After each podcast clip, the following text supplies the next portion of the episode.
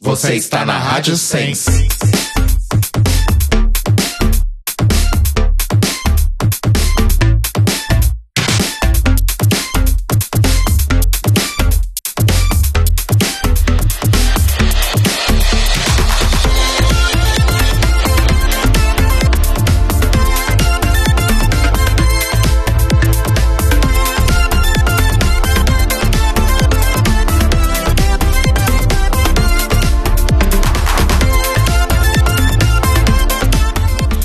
Olá, amores! Olá, feiosas. Eu sempre esqueço. É feiosas agora. Mudou, né? Agora é feiosas. Estamos começando mais um The Library is Open ao vivo aqui pela Rádio Sense em sensecast.org para mais uma segunda-feira trevosa, não é? Exatamente. Eu sou o Rodrigo. Eu sou o Telo. Eu sou o Cairo. Fala, né? E hoje. Os dois deram aquela que vai falar. Exato. E hoje temos aqui um participante que vocês já conhecem. Ela é muito famosa das internets. Ela gosta de zoar a cara das queens e fazer a gente rir no processo. Ela mesma, Muniz. Seja bem-vindo de novo. Primeiro eu gostaria de cumprimentar os internautas. Oi, internautas. Olá, internautas. Seja bem-vindo de Oi, novo, gente. meu amor. Muito, muito obrigado. Tô muito feliz de estar aqui de novo, já a terceira vez. Muito feliz agora para comentar Drácula, né? Dar, um, dar uma pausa em Drag Race. Enfim, muito feliz. Acho que a melhor, pau- a melhor parte é pausa em Drag Race.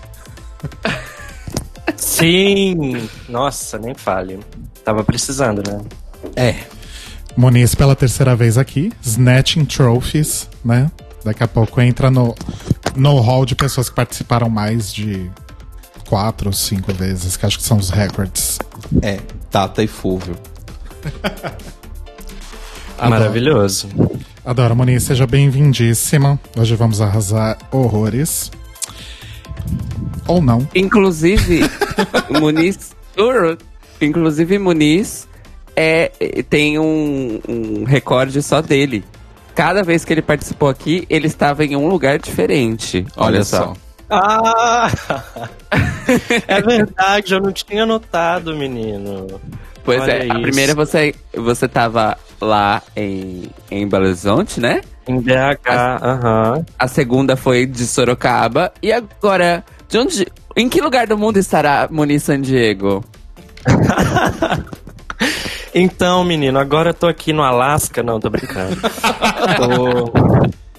Quem dera, né? Não, tô aqui em Vitória, Espírito Santo. Tô morando aqui agora, em Vitorinha.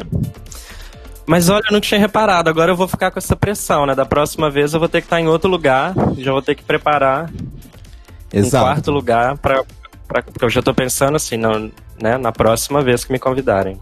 Já junta as trouxas aí, que vai ser rápido. Que bom, Ah, mas, que bom. mas muito, Posso- muito Posso só me apresentar pra quem não me conhece? Não sei se todo mundo me conhece. Todo Por mundo te favor. conhece pelo CD, né? Não, não, tô brincando. Pode se apresentar, por favor. Então, eu sou eu sou o Vitor, né, a.k.a. Muniz, que é como me conhecem nas redes, nos youtubers da vida. Sou youtuber, ah, socialista, pós-homossexual, com tendências anarquistas. E é isso. Gosto. Arrasou, arrasou. Yes! Excelente descrição. Eu ia te perguntar como que tá a vida em Vitória. Tá gostoso aí? Tô gostando, tô gostando muito. Mineiro vindo pra praia, né? Então, assim, tá sendo paraíso. Morar do ladinho do mar, uma delícia.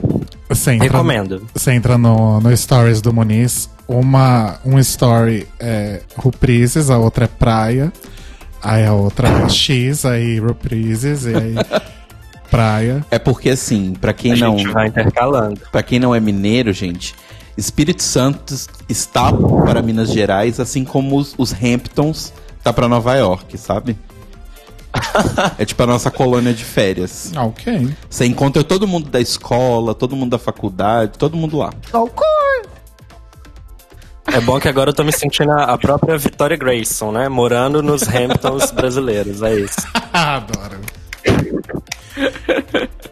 Ai, gente, antes da gente começar então, os nossos dois recadinhos de sempre, entrem lá no nosso site, thelibraryisopen.com.br E apoiem a gente lá no Apoia-se. apoia.se barra The Libraries Open. Vai lá, decide se você quer ser o nosso Ross Matthews, se você quer ser a nossa Michelle Visage, o nosso Carson, o nosso Santino, a nossa Merle. Ajude a gente com o que você puder e ajude o nosso site a continuar crescendo. E eu quero saber, antes da gente fazer a transição, se a drag Quem é favorita do transa, Muniz né? mudou. Verdade, né? A pessoa vem aqui tantas vezes que a gente nem pergunta mais quem é a drag. É verdade. favorita. Ah, isso todo mundo sabe, né? Mas eu, eu mudei. é, Uh! antes, era, antes era Jinx Monsoon, né? Mas aí agora, é, depois, de, depois de Drácula, eu mudei. Minha drag favorita tá sendo a Violência! Exclamation point. Olha só. Olha só. Então você deve estar Tô triste. brincando, né? né, gente? Pelo amor de Deus, Ai, não, é susto. brincadeira. Não, não, não. Pensei que era igual eu com a Sacha Bell, né? Tipo, Não, continua sendo a Jinx. eu acreditei forte. também. Menino. Não. Ai, o Muniz é brincalhão assim mesmo. Muniz é meio doidinho, né? É, então, esqueci de falar. Sou humorista também. faço stand-up. Não. Amo. E a drag, então?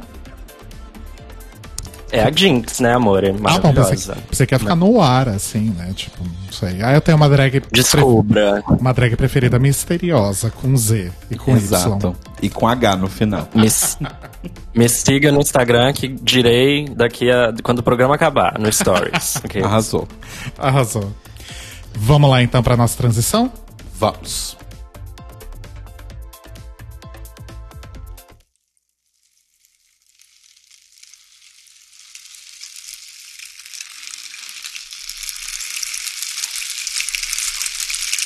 Venha me beijar, meu doce vampiro. Oh, oh,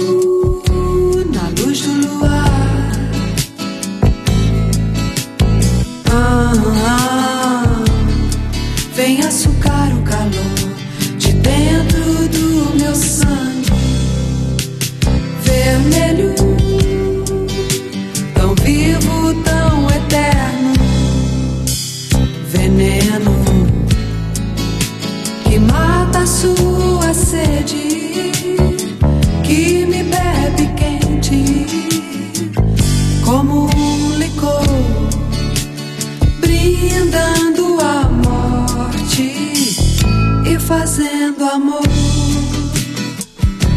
meu doce vampiro.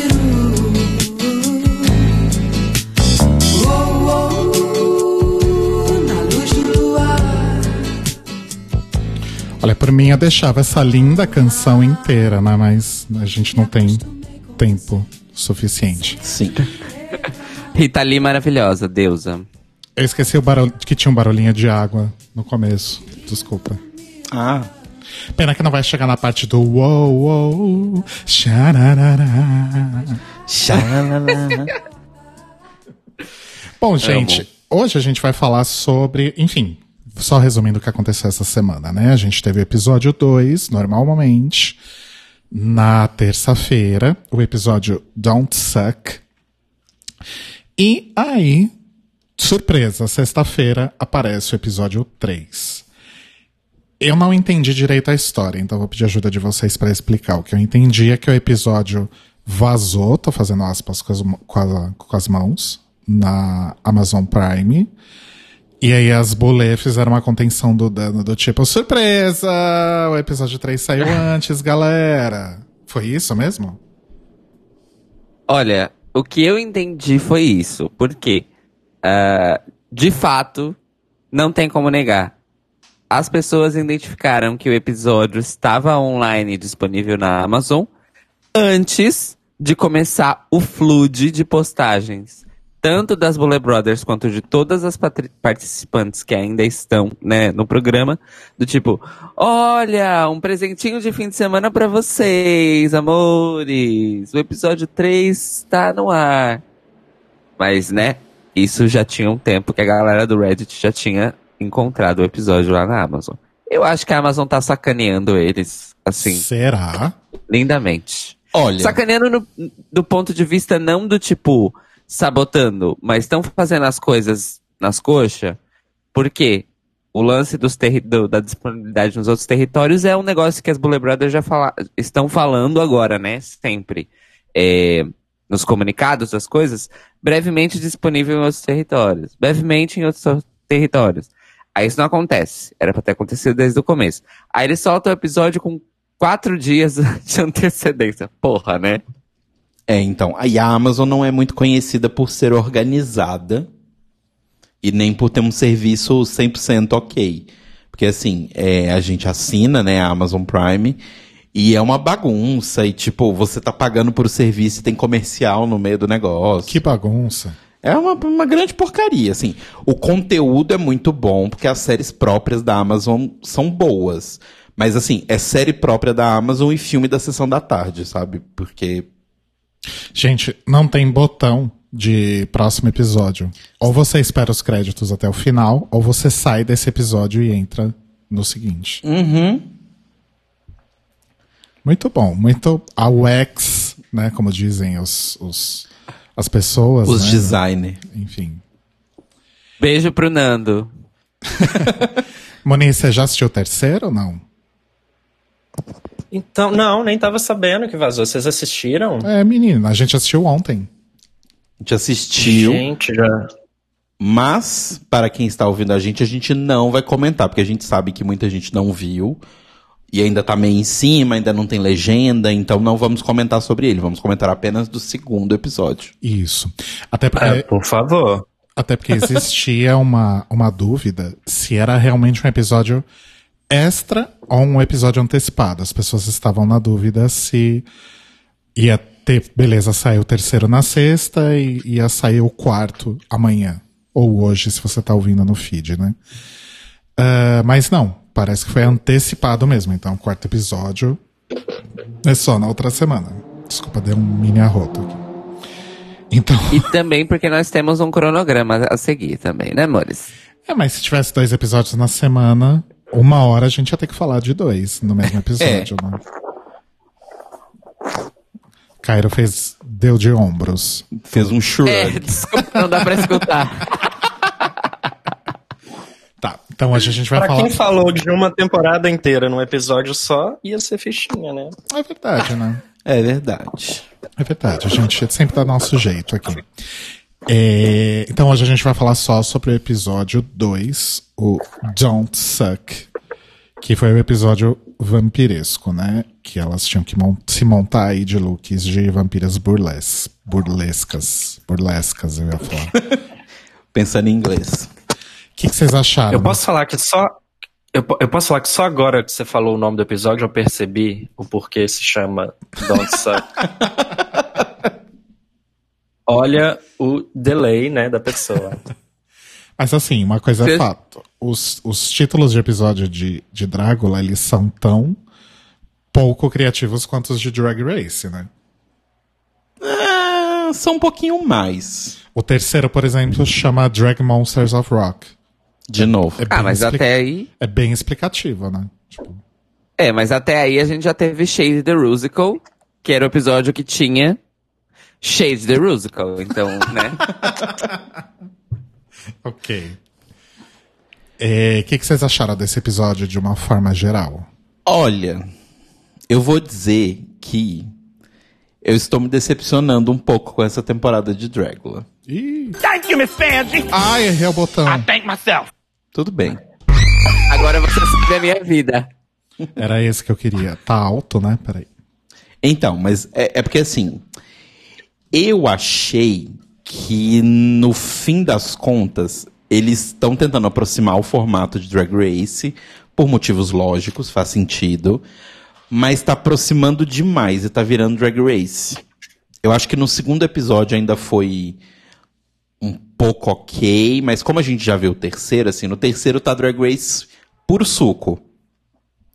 E sei lá, tipo, já no segundo começou a me dar uma coisa meio do tipo, ai, gente, sério, o formato do programa era tão legal e, tipo, agora vocês vão ficar. Não copiando, porque a RuPaul não inventou o negócio, mas assim. Eles tinham saídas tão inteligentes para as coisas e agora ficou na mesma coisa. Algumas coisas foram criativas e legais que eles inventaram, mas algumas eu achei completamente desnecessário. Tipo, eu acho que esses dramas de workroom de Drag Race, importados de Drag Race, estão bem chatinhos, estão um saco. Tipo, eu não aguento mais a Dália, eu quero explodir o pescoço dela, mas enfim. É isso. O que, que você achou, Moniz? Eu concordo. É, essa coisa meio artificial da, da produção, do reality, é, que não tinha, né? Pelo menos na primeira temporada era zero isso, e na segunda já tinha um pouco, e agora tá muito forte, realmente incomoda bastante, assim. Mas é a fórmula, né? A fórmula que deu certo para um, eles querem que dê certo para eles também, provavelmente vai dar certo, mas que incomoda, incomoda. Eu, eu acho que tem bastante dedo de, uh, de forças executivas e de dinheiro que entraram aí para, enfim, fortalecer o orçamento e viabilidade do programa da primeira temporada para cá. É, eu, não, eu não conheço a programação original da Out TV o suficiente para dizer se, como na VH1, existe um perfil de programação é, voltado a isso, né? Porque, como a gente já falou aqui várias vezes, a VH1 nos Estados Unidos é o canal dos realities entre 19 mil aspas é, de gente brigando e fazendo barraco, né? E aí, Drag Race tem que agradar esse público de alguma forma. Será que na Out TV também existia algum tipo de pressão para uh, ir moldando para este caminho, talvez, não sei. Para mim, por hora, os dramas da Workroom, da, do Boudoir, que seja, de, dessa temporada de Drácula, ok, que foram só dois episódios, mas para mim, o único positivo deles é que uh, vamos dizer assim, contexto para as falas ótimas da Hollow. É, mas de resto, serve para nada, não. Entendi. Eu concordo com tudo que vocês falaram, mas eu acho que eu vou um pouco além. A gente acaba fazendo essa associação e, e referência a Drag Race porque acho que é o mais próximo de nós, né? Mas eu acho que é, é uma questão mais de fórmula de reality show de competição de uma forma geral, assim, sabe? Tipo, Uhum. eu diria que o que tá acontecendo em Drácula tá mais perto do que acontece em American's Next Top Model, por exemplo. Que é de onde RuPaul's Drag Race bebeu, ok, Sim. beleza. Por exemplo, eu não cronometrei, né? Porque quando eu tive essa ideia, já tava no final da segunda vez que a gente viu o episódio, eu falei, eu não vou ver uma terceira pra fazer isso. Mas eu ia cronometrar o tempo de episódio que é passado no Boudoir, que eu acho que foi mais de, sei lá, 60% do episódio. O tempo de, de discussões e afins no Boudoir. Tipo, foi muito, muita coisa. Tava cansando já. Sim. É, então, isso é uma coisa que, que, que me incomoda, assim, mais do que qualquer coisa, porque pra mim o mais legal é o floor show, né? É ver as performances. E às vezes é tão corrido, tipo, não dá nem pra. Ainda mais agora que tá no começo, que são muitas queens, né? É, e aí eles fazem um desafio cheio de coisa, tem, tem props, tem, tem a roupa, tem um monte de coisa, e a gente não consegue ver muito justamente porque eles gastaram um tempão fazendo drama, produzindo drama lá, lá no Boudoir. Então isso incomoda também. Sim.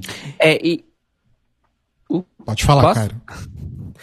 é, e, e outra coisa, é, teve uma, tem uma coisa de Boudoir nova nessa temporada que é interessante. Eu acho que eu falei semana passada, mas eu vou repetir, não tem problema, porque acho que vale a pena repetir.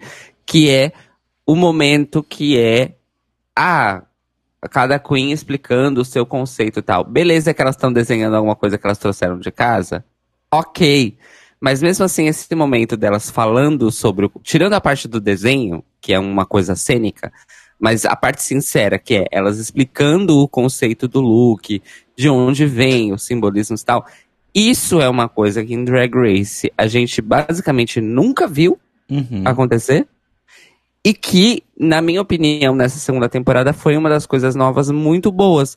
Porque é realmente um, um vamos dizer assim, um contraponto do, do drama de reality show, da, da sala de trabalho, para, ok, tivemos o drama da sala de trabalho, mas no que você está trabalhando, artista que nós queremos mostrar a arte e valorizar? Sim. Isso eu gostei. E se for pra passar tanto tempo assim no boudoir, que seja mais tempo explorando o que elas trabalham, a arte delas, do que necessariamente esses dramas pessoais. Porque, por exemplo, eu fiquei pensando, nesse segundo episódio principalmente, eu fiquei pensando, o quão mais interessante seria se fosse as discussões entre elas fossem justamente sobre o trabalho de cada uma, no sentido de, nossa amiga, esse seu conceito e tal, mas de onde vem? Ah, como é que você vai fazer tal roupa? Que material você usou? As suas referências, questões políticas, o que seja, do que, ai, você é feia, boba e chata e não interessa quem é a sua mãe drag, eu não quero falar com você. Uhum. Tipo, bitch, what the fuck? Sim. É, uma coisa até falando disso que você falou que melhorou, eu sinto uma coisa que foi muito legal desse episódio, essa parte delas explicando, e mais do que explicando o conceito, porque assim, é, de novo, fazendo a correlação com Drag Race, mas assim, de vez em quando a gente tem elas explicando o conceito quando a RuPaul faz walkthrough. Só que a gente nunca tem elas explicando como elas fazem tal coisa. Por exemplo, Exato. a gente teve a- a- o Landon explicando como ele faz um bigode. Aham. Tipo, ah, você passa um latex e aí ele vai formar, tipo, uma camadinha. E nessa camadinha você vai colando as coisas e aí você tem um bigode com um lado que é um latex. Você cola esse latex no rosto e tal. Isso eu achei muito legal. Só que eles perdem tanto tempo nas tretinhas que essa parte interessante que é, nossa, que legal, eu não sabia como fazia isso. Você perde completamente. Sabe? A, a Maxi me explicando pro, pro- tipo, sei lá, se tivesse uma cena da Maxi me explicando o negócio de como que ela faz pra poder fazer contorno e, e luz, iluminação e tudo mais na pele azul, eu acho muito mais interessante do que eles discutindo quanto, quanto dinheiro gastou no look. Porque, assim, é uma discussão, eu acho, válida, é se ela chegar num ponto. O problema é que não chegou em ponto nenhum. Ficou tipo, ah, eu gastei tanto, ah, eu gastei tanto, ah, eu gastei tanto. Morreu nisso. Tipo, não foi do tipo, ah, nossa, olha só, não precisa gastar muito. Ou do tipo, ah, o conceito vale mais do que o valor da roupa. Ou blá blá blá. Ficou basicamente tipo, ah, eu, eu gastei isso. É, a outra vira e fala, nossa, era só EVA. É muito caro pra EVA. Foda-se, sabe? Tipo, não chegamos em nenhum ponto. Sim. Não teve moral da história, né? Exato. Cadê o storytelling? Né? Que era, que era tão presente nas outras temporadas, enfim. É, só voltando no, no comecinho da a Cold Scene, no episódio passado eu falei Cut Scene, mas é Cold Scene. né? Cold Scene. Desculpa aí, gente. Pera, pera, pera, pera. Como assim Cold Scene? É a cena que tem antes da abertura. Não, é Cold Opening. Ou, Cold Opening Ou, ou Scene. Ou Cold Scene. Cut Scene. Ó, pe- pe- ah, pa- p- Pera. Ou é Cold Opening ou é Cut Scene, é isso? Não, é porque assim, Cut Scene é qualquer inserção de, de cena, Pode certo? ser em qualquer lugar. Pode ser em qualquer lugar. Então ela é uma coisa generalizada. Esse tipo de cutscene é cold opening e é cold porque é no seco, não tem abertura antes. Sim. Mas não Olha poderia, aí, a aula. não poderia ser Cold Scene também? Olha, eu nunca vi usado dessa forma, real oficial. Nem na faculdade, nem depois. Tá. Mas. Então, na cena de abertura pré-créditos do, do, do episódio, é, eu tava com uma esperança, acho que a gente até comentou isso na semana passada, que essas cenas de abertura pré-créditos, elas iam ser meio que uma história, elas iam ser sequenciais. Sim. Elas iam realmente contar uma historinha, né? Todas juntas, e acho que tá se concretizando. É, essa não teve tanta ligação assim, mas. É porque elas falam, ah, vamos celebrar, celebrar nosso retorno, e aí brindam champanhe e tal, Hum, tá. sabe? É, Acho que foi faz por sentido. isso. E aí tá a Drake lá na, tomando um banho de sangue, e ela fala, me aqueça. Aí a Samantha ela vai lá e corta a garganta daquele boy aleatório, né, que tava lá, Mas parabéns pro boy. e derrama o Era aniversário dele. dele? acho que devia, acho que devia ser aniversário. Enfim, Parabéns, então. parabéns pro boy, de fato. Então, E- sabe o que, que eu entendi da presença do boy? Que elas tinham drogado, sequestrado e drogado ele justamente para isso, porque ele tava meio tipo assim, sabe? É. Sim. Ele tava. Como se fosse uma Realmente. coisa meio que elas fizeram com o. Qual que é o nome do outro boy? O Isaac? Isaac? Israel. Israel. Que elas fizeram com o Israel, só que Ou- o Israel elas usam de, de mordomo e não pra aquecer a banheira. Exato. Ou era isso, ou elas já tinham, tipo, sugado bastante sangue, e aí ele tava meio anêmico, meio fraco, e por isso que ele tava Olha. daquele jeito, né? É verdade. Justo. Faz bastante sentido. É, porque a banheira já tinha sangue, né? Talvez já tinha o sangue dele. Não sei. Enfim. Aí foi o restinho no final. E um comentário bem pertinente que eu, que eu li no, no Dragula Brasil, lá no Facebook, que eu dei muita risada. As bolês só vão usar lente de contato branca essa temporada? Ah, eu gosto. Ah, mas só, né? Mas é porque nesse elas estão contando uma historinha. Se elas estão contando uma historinha, elas têm que estar parecidas.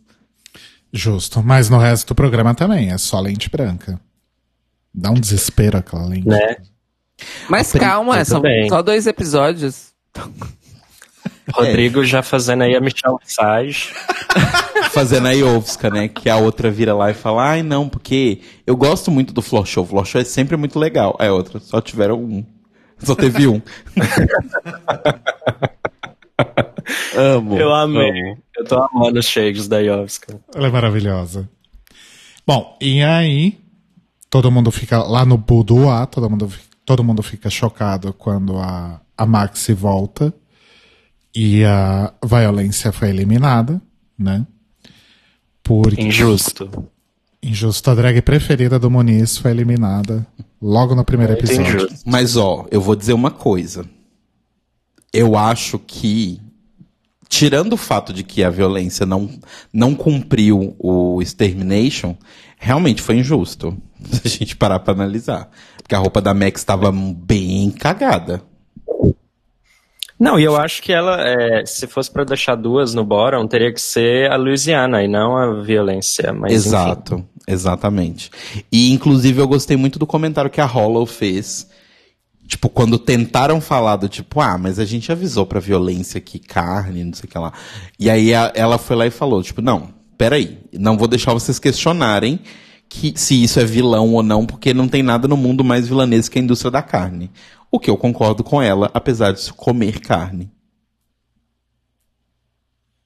Exato. Pra mim foi o vilão mais diferente, o conceito mais fora da caixinha. Mas enfim, né, foi outro episódio, não vamos falar sobre ele. Não vamos sofrer sobre isso. Mas eu queria perguntar pra vocês, inclusive começando pelo Muniz, o que que vocês acharam desse drama com relação ao fato de ter que fazer os exterminations ou não? Hum, sim.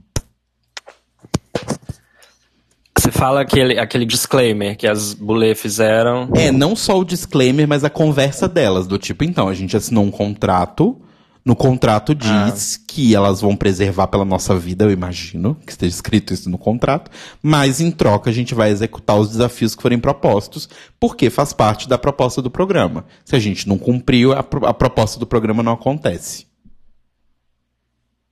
Sim.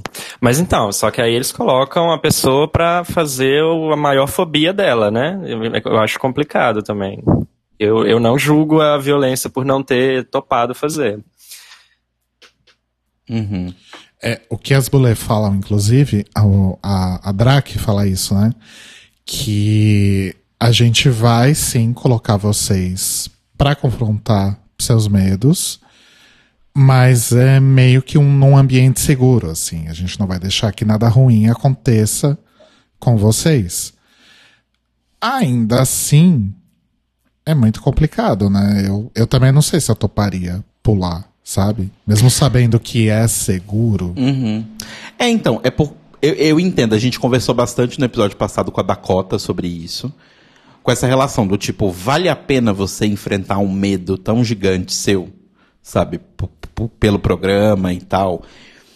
E uma coisa que eu fiquei pensando muito durante essa semana e tal é sobre a relação do tipo, sei lá, pensando no meu medo de aranhas, por exemplo. Eu sei que se elas me colocassem, sei lá, num tanque cheio de aranhas, seriam só de aranhas que, tipo, não tem veneno, não picam ninguém, seria elas andando sobre mim.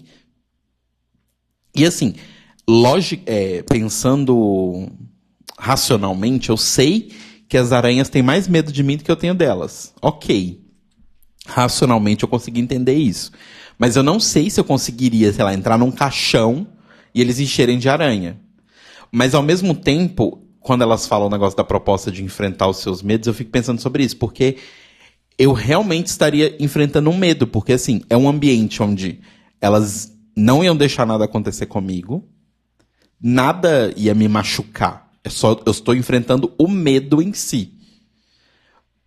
Então, é, é, eu não sei, eu, eu acho muito complicado. É, então. E a Drake fala que é um desrespeito, né? Não participar do, do Extermination. E lá no Boudoir, quando eles estão falando sobre a, a violência ter desistido, eles falam, né? Que, que a Iva fala que foi um tapa na cara das bolê, né? A pessoa se recusar a fazer o Extermination porque foi a primeira vez que isso aconteceu, né? Uhum. Nossa, gente, aí eu já achei assim um exagero sem tamanho. É, eu achei um pouco too much também, porque eu não acho que a intenção da violência tenha sido, nossa, eu vou causar. Eu vou falar, que eu, Exato. não, vou falar que eu não quero participar, porque eu sou muito louca. Não, ela não quis participar porque é uma coisa que ela se caga de medo. Inclusive, Uma- ela tava. Era um negócio. Foi um é e- medo. Opa, opa. Desculpa, Muniz, pode falar. Ai, desculpa. Não, eu só falei que não é, não é um medo, é uma fobia, né? É uma coisa muito mais extrema, então. Fato. Uhum. E assim, a bicha tava. Ela ainda tentou, gente. Ela ainda entrou no avião. Que isso, muita gente não, não, não, não toparia fazer nem isso. E ela tava tão é, mexida que, mesmo embaixo da maquiagem e da lente de contato, dava pra ver na cara dela que ela estava aterrorizada. Uhum. Sim. Aterrorizada real. É. Assim, e aí pra vir, a, a pessoa tem uma questão que é completamente irracional, que é isso que o Muniz falou, não é um, não é um medo, é uma fobia. É um negócio num nível muito mais alto. É, e aí vir falar que, tipo, vir fazer a linha, tanto as bulê quanto o comentário da Iva, vir fazer a linha despeitada, desrespeitada, pelo amor de Deus, gente, a pessoa tem a vida dela e a cabeça dela pra preservar, vai se fuder. É um contrato escrito num papel pra falar de desrespeito. Ah, pelo amor de Deus. É, então. O, o- e uma coisa também que eu fiquei pensando, talvez, a atitude deles com relação à coisa toda, talvez seria o fato dela não ter nem entrado no avião. Tipo, ela entrou no avião, mas o avião não decolou. Porque eu acho. Porque assim, o que eu fiquei pensando, talvez, se ela tivesse entrado no avião e, e, o avião tivesse decolado, mas lá em cima ela falasse, gente, eu não vou conseguir. é, realmente não dá, desculpa, eu não vou conseguir. E pousasse o avião sem ela ter pulado, eu acho que não daria a repercussão que deu com as bulei e tudo mais. Eu acho que a questão foi do tipo, ela não quis nem tentar enfrentar o medo. Eu acho que uma coisa assim, sabe a interpretação deles? É, mas enfim, eu, eu, eu sou da opinião que, que a Dakota falou no, no episódio também. Eu iria, assim, rindo, pra mim não foi nenhum extermination, porque, né, pessoas pagam caro pra pular de avião.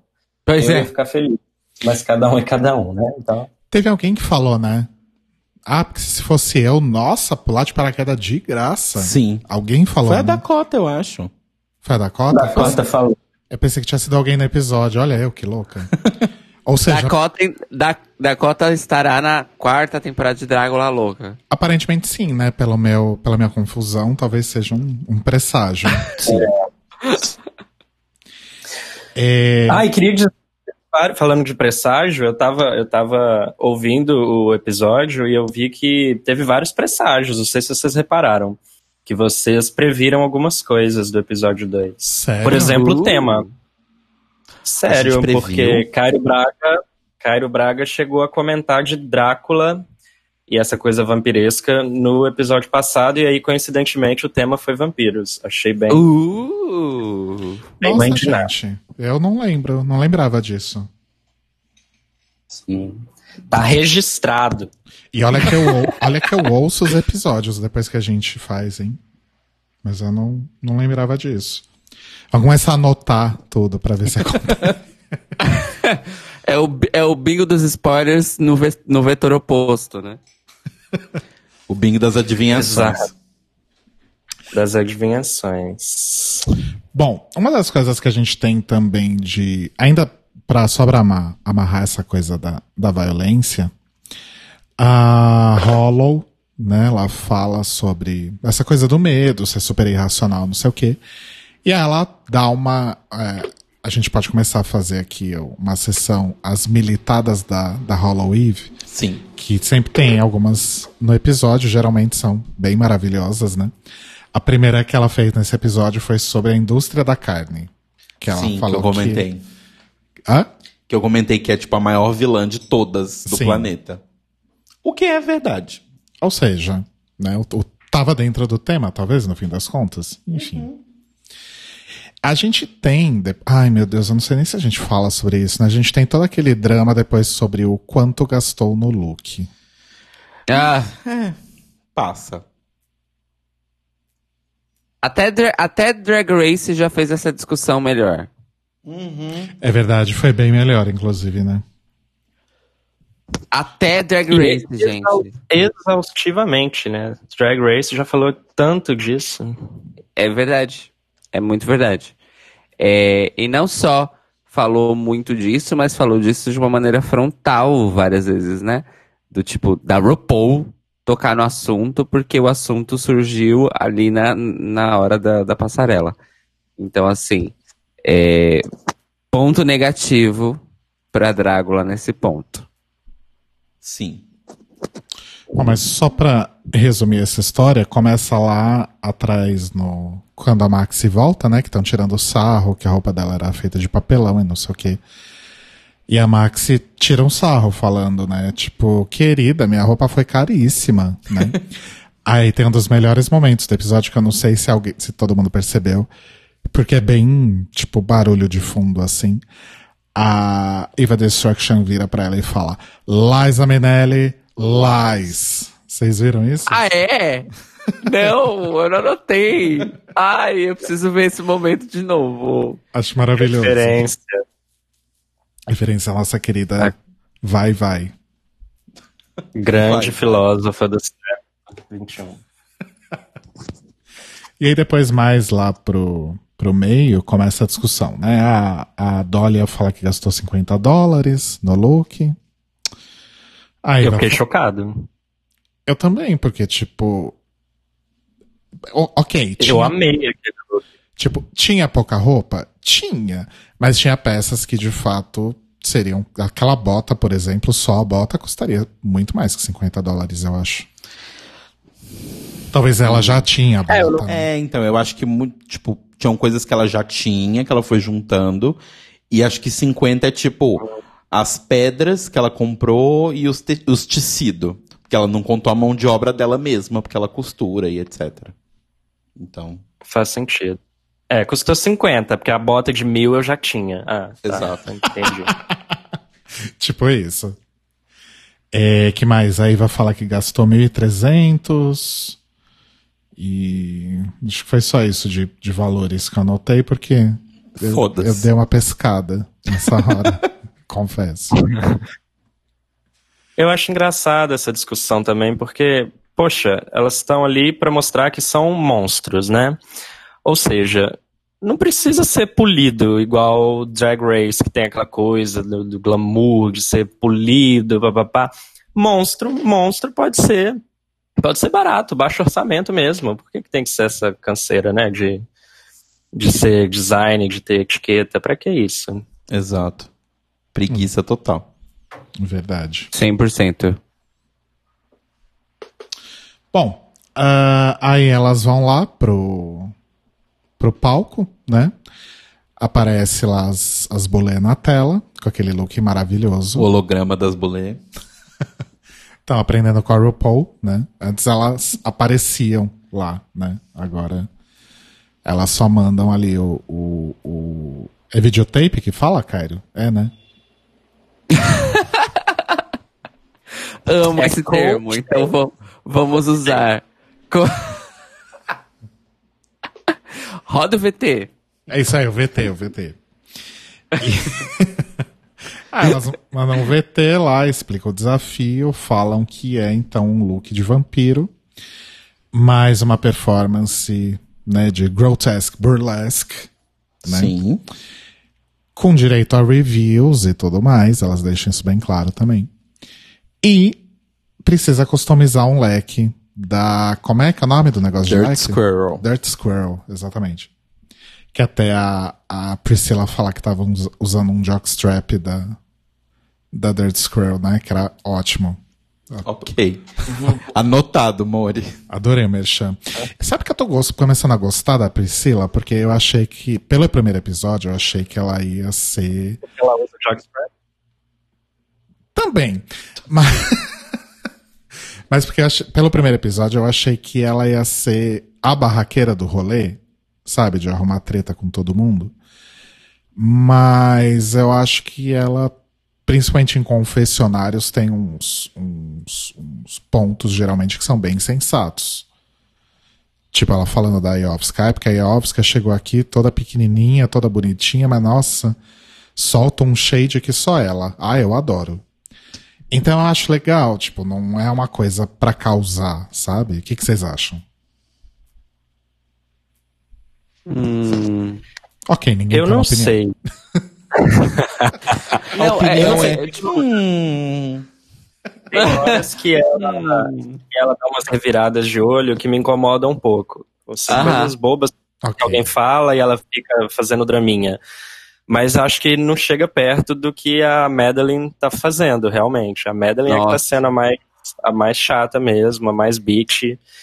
É, tanto é que a Priscila falou isso, que ela gosta desse jeito da Iovska, e a Madeline fez justamente o oposto, né? Ficou criticando, é, caçando chifre em cabeça de cavalo, mas enfim. sim. É, eu acho que a Dólia também tá sendo um pouco. Insuportável. Eu só tenho isso a dizer. Mas você não. mas- Acho. então, mas acho que o Telo já tá com o episódio 3 na não, cabeça. não, né? até no 2 mesmo. Porque, tipo, ela teve uma treta lá com a Maxi, que foi basicamente do tipo, a Maxi virou, quando elas estavam falando dos negócios de preço, a Maxi fez o que nós, pessoas sensatas, falamos. Tipo, ai, nossa, gente, esse assunto vai continuar ainda, que saco. E aí, a Dália entendeu da cabeça dela, sei lá por quê, que isso era uma grande ofensa pessoal a ela. E começou, não, porque se você quiser falar alguma coisa de mim, fala na minha cara, porque não sei o quê, blá blá blá blá. Tipo, bicha, ela só não queria ficar falando de preço de roupa, sabe? Tipo, supera, vai em frente. E, tipo, eu, eu sinceramente, eu não entendi a briga, eu achei desnecessária, eu achei nada a ver, sei lá, eu tô com preguiça. É, eu também não entendi aquela, aquela briguinha, não. Mas posso falar? Eu gosto da Dólia. Pronto, falei. Mas a nível de. Ela, ela me lembra de tudo. Ela me lembra. Ela tá me lembrando um pouco a Violet Chachki, que também era um pouco ácida, mas era boa. Ácido é um ótimo eufemismo. eu- Para. Tá sem educação do caralho. A escrota, né? Aí fala ácida, tá. Gourmetizei. Amo essa. Mas, Mas acho que perto da Madeline, por exemplo, ela é, ela é um anjo, ela é um doce. Então. Ah, sim, é. Fazendo essa comparação direta, ela não incomoda tanto. Sim. Tá. É... Posso só fazer uma errata pequena? Claro. É porque eu falei que, que Cairo previu que o, que o desafio ia ser de vampiro, só que aí eu fui rever minhas anotações. Na verdade, quem falou de vampiro foi Dakota. É, e aí o Josias até falou aqui no chat que foi justamente quando a Dakota foi comentar o look da Dólia. Ela falou: Ah, me lembrou muito o Drácula de Bram Stoker, aquele cabelo é, grande e tal. E aí previu que seria de vampiro, mas Cairo Braga previu que seria de burlesque, porque ele citou Dida Montiz Olha só. quando ele foi falar da Luciana. Então, por isso que eu falei, vários, várias previsões. Amanda. Foi um trabalho em equipe. Sim. Ahn, Sam fez uma observação muito, muito interessante aqui no, no, no nosso chat, no Seis Chat.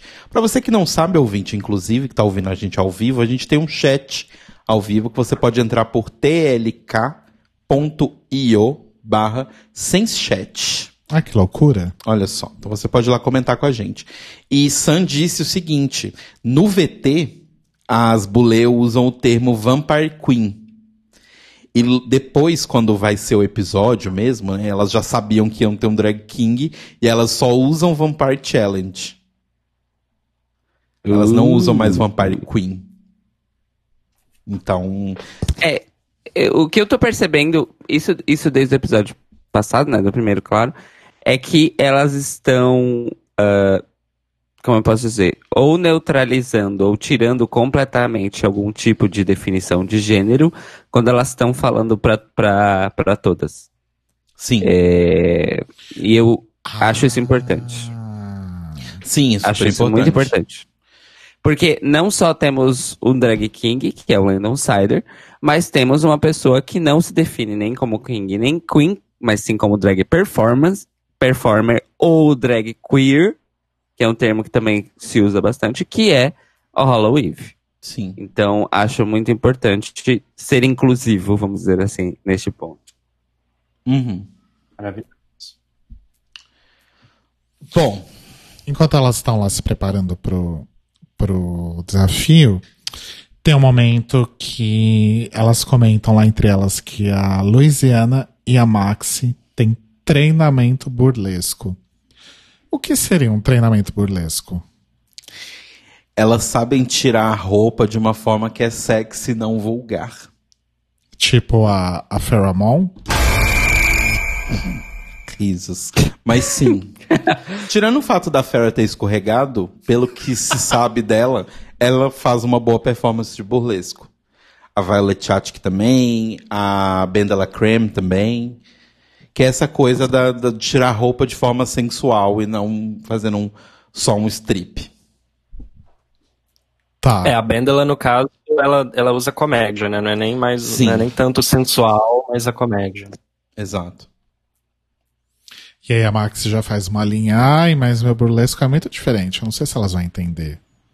Aparentemente não entenderam, gata. Mas a gente vai chegar. É. Gente... Mas é uma boa desculpa, né? Tipo assim, ah, eu tô achando que eu vou mal, então eu vou falar aqui que, que eu sou diferente. Não vão entender o conceito. Sou muito diferente. Amo. Mentira, Amo, mentira amo. que eu tô muito louca. Eu, falei, eu fiz esse comentário mordaz, pensando, ai, não entenderam, porque ela saiu. Não, mas foi a Saint Lucia que saiu. Sim, ela ficou safe. Não é spoiler do, do, do 3, tá, gente? Não, não tem nada a ver, relaxa. foi só uma confusão na minha cabecinha mesmo. Igual quando você confundiu as datas do- da estreia de Nossa. Post Drag Race UK no Notícias Quebrando. Muito louca, né? A pessoa trabalha numa empresa americana, tá acostumada a ler data em formato americano todo santo dia.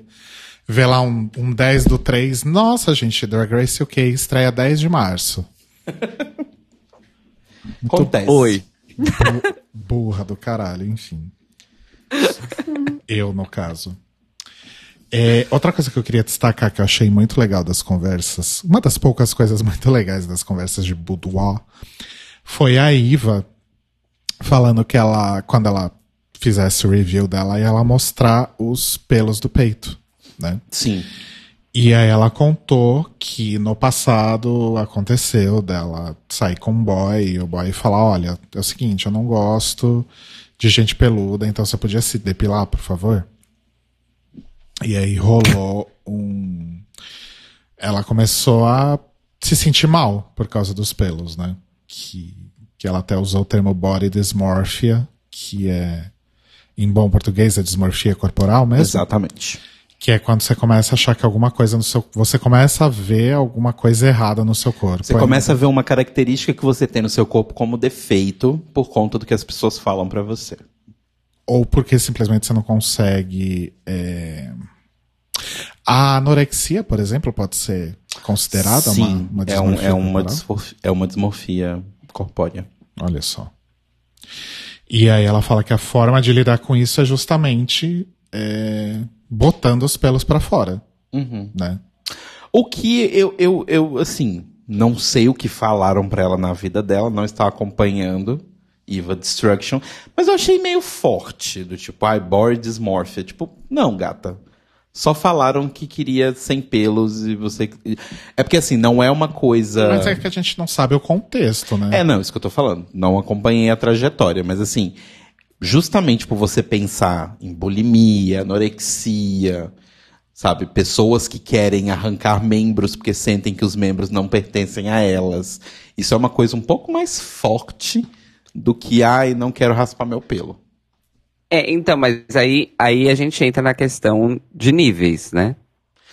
É. Você pode, você pode ter um problema muito grave de relação com o seu corpo, que pode ser simplesmente esse da Eva, que impactou ela muito, pelo visto, o lance do, do, do boy falar dos pelos, que é uma coisa, é, inclusive, transitória e renovável, porque você simplesmente pode raspar eles crescem de novo. O que algumas pessoas dizem pode agravar a questão da dismorfia, porque é uma coisa que você não pode simplesmente se livrar e ponto. É... Mas isso também é dismorfia, dismorfia corpórea, tanto quanto a questão que a Hollow Eve tem com os seios.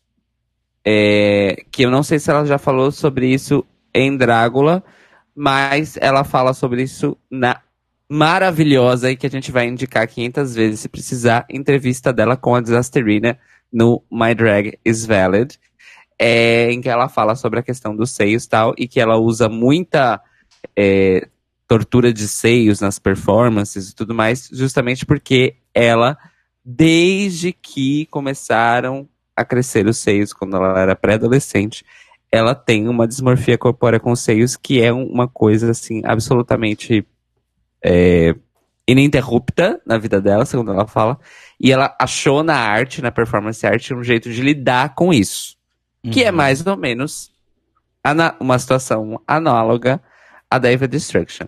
E aí a gente tem a questão de níveis. A da Eva Destruction pode parecer uma coisa trivial pra gente que tá de fora, mas na cabeça dela pode ser uma coisa realmente muito grave, então a gente não pode trivializar, entende? E a da Hollow Eve é uma coisa muito evidente, vamos dizer assim, né? É, então eu acho que assim, existem níveis, mas todas são dismorfias. E aquele negócio, né? O que tá rolando na cabeça da pessoa, a gente realmente nunca vai saber. Exato. É. Moniz, o que você acha? Você é uma pessoa peluda ou não peluda? Menino, eu, eu quase não tenho pelos. Eu queria ter mais, inclusive, porque eu gosto, mas eu mesmo quase não tenho. Passa minoxidil. Então, eu passava minoxidil, é, mas não fez efeito, pelo menos na minha cabeça não fez efeito nas entradas, então eu não recomendo porque pra mim não funcionou, infelizmente. Entendi. Mas Bom. você é, você, não, você é lindo, maravilhoso, inteligente, famoso. E te fizeram uma proposta de, de casamento no chat. Olha Então, só. eu acho que você tá bem. Muito obrigado, Caio Braga, muito obrigado. Agora, eu- agora eu estou dividido entre a pessoa do chat e Caio Braga. Agora eu não sei quem que eu vou propor em casamento, depois de tantos elogios. Olha, Com depois os que eu dois, consegui Caio Braga é essa- poliamoroso. É, isso, isso é verdade. Isso é verdade. Mas, depois que eu conseguir minha cidadania portuguesa, casar comigo tem uma vantagenzinha a mais aí, hein? Fica a dica. Quem que foi a pessoa do chat? Eu tô sem chat aqui. O Jorega. Ele disse. Foi Josias, porque já stalkeei, já sei o nome, é Josias, maravilhoso. Olha! Eu amo, porque o Muniz é muito das minhas. É. Ué, gente, que propõe casamento, eu vou ficar parado? Eu vou atrás do currículo. Óbvio, não, você está corretíssima. Ele disse o seguinte: eu disse de casamento porque eu não soube como- muito como definir. Mas lá no começo do programa ele disse: Muniz, seja pai do meu filho, por favor. Olha! Ah, não precisa envolver então papel, assinatura, nem nada. É só você engravidar ele que tá tudo bem. Maravilhoso. Maravilhoso, gosto também. Trabalhamos. Gente, vamos fazer o seguinte agora. É, vamos falar dos looks, então, do Floor Show. E, em paralelo, a gente pode fazer um, um jogo aqui, um game. Ah. Um, um game interativo. Sim.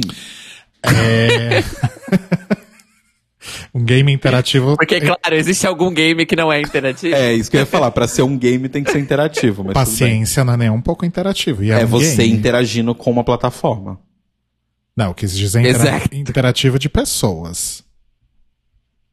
Que mais que não é dados, não é interativo se você estiver jogando É sozinho. você interagindo com a peça. Não, tô falando pessoas. oh, meu Deus. É... Qual que é o game? Chama Hit or Miss. Ou acertou ou errou. Ok. Porque quase todas eu adoro elas... Que foi, Maniz?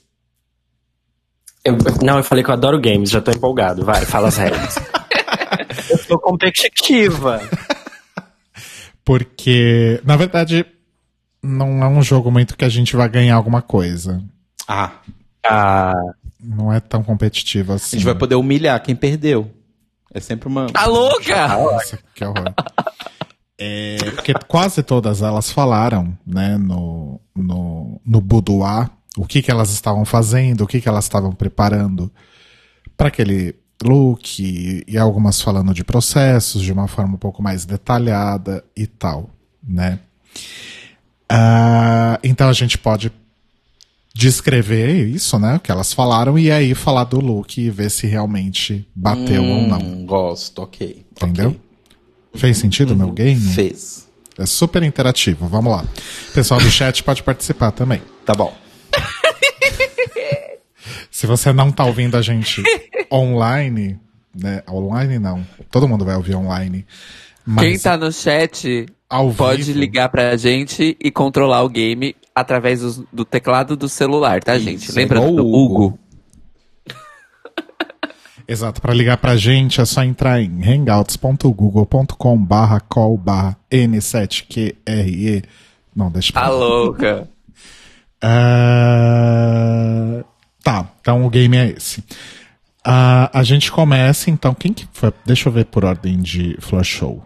Não tem ordem, né? Não, é meio que no, na moda caralho. Vai todo mundo. É, né? Porque é, é editado, que burra. Não é uma, entra uma, depois sai outra. Eu tô muito acostumado com, com o reality da, da drag grandona lá. Grupom. Americana. Não que essas não sejam americanas. É, Enfim. Bom, vamos começar com a Hollow, então. Que ela explica como que ela tá trabalhando o look dela, como que ela vai fazer o lance lá do sapato, que ela passa uma lixa, né? E ela comenta que ela vai usar insetos de verdade, mortos, né? Mas de verdade. E que ela levou num, num ziplock porque eles fedem horrores. Eu acho que Até tinha a- um a- específico que fedia muito. Até que o Landon fala, nossa, obrigada. é que tinha um, um dos insetos específicos que fedia muito, que ela ia deixar pra colocar no corpo só quando ela fosse, porque né, elas estão numa sala que é do tamanho dessa mesa, então ia ser um pouco ruim o cheirinho. Sim. É. E aí, é, Cairo e Muniz, eu mandei pra vocês no Hangouts o, o link pra ver os looks. Ah, uma coisa que vocês vão notar, e quem entrar lá no, no fandom de Drag Race, que tem a, a seção de Bullet Brothers Drag lá dentro, é que as fotos são todas muito horrorosas, porque isso tem sido, inclusive, uma, uma grande reclamação né, do, dos fãs, que a edição do For Show, do For Show é ótima, do Floor Show, tá um pouco complicado pra você conseguir ver os looks inteiros. Tá mais frenético do que era antes, né? E até quando elas estão paradinhas ali pra receber as, as críticas, é difícil pegar um take bom que mostre o look inteiro. Acho que por isso que as fotos estão. Vocês perceberam isso? Vocês têm essa mesma opinião? Sim, é um print recortado em baixa qualidade. É, agora que eu tô vendo, realmente, tá bem ruimzinho, mas dá pra, dá pra lembrar. Mas vocês acham realmente que o Floor Show tá, tá muito louco, assim? Eu acho que tá mais do que era. Não necessariamente eu tinha achado ruim, tipo, não, me, não chegou a me incomodar. Mas eu gostava do fato de do antigo a gente conseguir ver. Assim, tinha um momento maluco que ficava trocando, trocando, trocando, trocando. E aí depois tinha um momento em que você conseguia ver com calma um look inteiro. Mas quase não dá, sabe? Então, tipo, pra você olhar maquiagem, roupa e performance e tudo mais, não dá tempo. Tipo, por exemplo, performance, nessa temporada eles estão falando horrores de algumas, elogiando muito, muito, mas não sei, eu tô acreditando nas bulei quem tá lá, porque não dá pra entender a performance. Entendi. Muniz, o que, É, é o que eu falei. É o que eu falei. Eu acho que podia usar mais tempo do episódio pro Floor Show, porque é muita Queen agora no começo, e eles colocam muita coisa. Tinha o look, tinha o leque, tanto é que eu nem reparei em nenhum leque. Depois eu nem eu até esqueci que tinha o tal do leque. Eu também. Porque passa muito rápido. E aí eles gastam muito tempo lá no boudoir e depois o flash show, que é, pra mim, o mais legal, é, fica corrido. Sim. Sim. Tem alguém martelando. Tem aqui algum vizinho martelando alguma coisa. A essa hora. Tá, look da Hollow, então. Maravilhoso, certo? Sim, sim, sim, Maravilhoso. Sim, sim, sim, sim. Eu amei, tipo, como que ela chegou realmente vitoriana podre. E ela foi, tipo, tirando os pedaços da roupa e embaixo tinha a cirola, tinha toda essa coisa. Tipo, eu achei muito, muito, muito foda.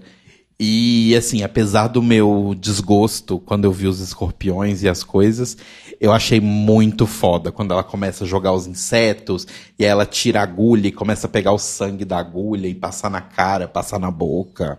Eu achei uma performance bem legal, assim, do que deu pra ver. E eu gostei do look. E sobre, só voltando na violência, que eu tinha falado se ela tivesse feito um cabelo no formato da carne, seria incrível. Se ela tivesse pegado essa peruca emprestada da Rola, seria incrível o look dela. Hum. Isso é verdade. porque Parece, parece um pedaço de, de coxa de frango, né? É isso? É o cabelo meio da Rita Repulsa. Nossa, é verdade. Isso! Então, eu gostei muito que você falou da Rita Repulsa, porque aí mistura duas refs, porque falaram sobre é, ah, a referência de Drácula de Bram Stoker, e, é- e essa com certeza tá aí Sim. junto. Sim. Mas eu acho que é uma boa mistura com a Rita Repulsa. E eu fiquei bem, bem, bem feliz. é, também pelo motivo que o Telo falou. Mas mais também é, da complexidade das peças que ela levou nesse look. é, seja antes da, do striptease, vamos dizer assim, seja depois. Eu achei o comprometimento com a história que ela tava contando, que foi, tipo assim, muito foda. E, e assim, beleza que é editado, né? A gente já comentou, acabamos de falar sobre isso, inclusive. Mas dá pra perceber que essa bicha, ela nasceu pra estar em cima de um palco. Uhum. Puta que pariu. Ela arrasa muito. Muito. Arrasou. Era só isso mesmo que eu ia falar. Continue. Apenas enaltecendo. A gente, não, Apenas enaltecendo. a gente não falou da, da Iva ainda, mas vocês acham que realmente a Iva merecia ganhar o desafio ou, ou a Hollow merecia? Pra mim, a Hollow merecia. Mas, mas não foi Não, a, não é a Iva que ganhou. É o Landon. Nossa, Você tá muito louca, né? ups. É isso que dá assistir um episódio do episódio. Bom, todo mundo agora sabe que a Iva ganha o episódio, o desafio do episódio 3, sorry. Ah, ok, Landon ganhou. Acho que Landon merecia mais, gente. Agora que eu fiz a conexão certa aqui. Sim. Mas assim, era um look muito legal. Ela merecia ficar no, no top, como ela ficou. Sim. Uhum. Sim.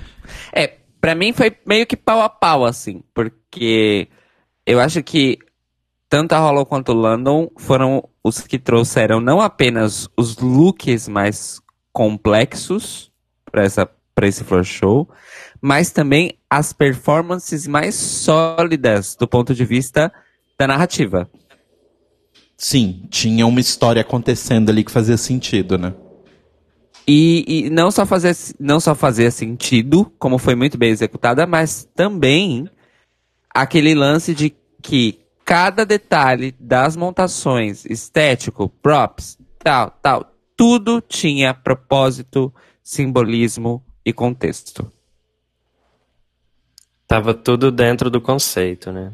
A gente tá falando da Hollow ainda, né? Eu não, eu, eu não, eu me perdi sim. aqui. Ah, não, E, é e do. Landon?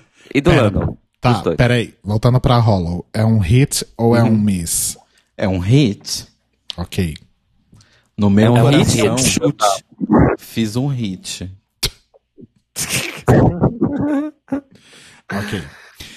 Vamos agora. É, Hum, eu, eu, eu só queria comentar que o da Hollow, pra mim foi o melhor look, meu favorito, assim, no geral. Mas eu, o- a performance com, com os insetos eu achei desnecessário, porque pra mim não tinha nada a ver com vampiro. Tudo bem, ela queria mostrar, tipo assim, ela estava enterrada há muito tempo, ela saiu da cova, ok. Mas pra mim, o elemento mais vampiresco seria o sangue ou um morcego e não os insetos. Então eu achei que destoou um pouco, mas valeu porque foi um elemento filth, né? Que ela trouxe, então Uhum, agregou. Uhum. sim. Sim. É, eu gostei principalmente porque teve os- o lance do sangue das agulhas na testa dela e tal. Não tinha tanto sangue quanto nas outras, mas mesmo assim eu achei que foi, foi legal. Inclusive a Amanda Lepore, maravilhosa, né? Uma das guest judges da semana, fala que justamente esse aspecto filthy, filthy foi o que chama mais a atenção dela na Hollow e ela fica toda feliz. Né? Sim. Lembrando, né? Os guest judges foram a maravilhosa Amanda Lepore e a atriz Bonnie Arons, que deve ser irmã da, da moça do Glee lá, como é que é o nome? Indina Menzel. Não, do, do Glee, caralho. Indina A treinadora, Sil a, sa- Sylvester. a sapatão. Jane Lynch. Jane Lynch, ela mesma. Não parece? Ou Não. eu tô louca? Pra mim ela parece mais a Indina Menzel do que. Ok.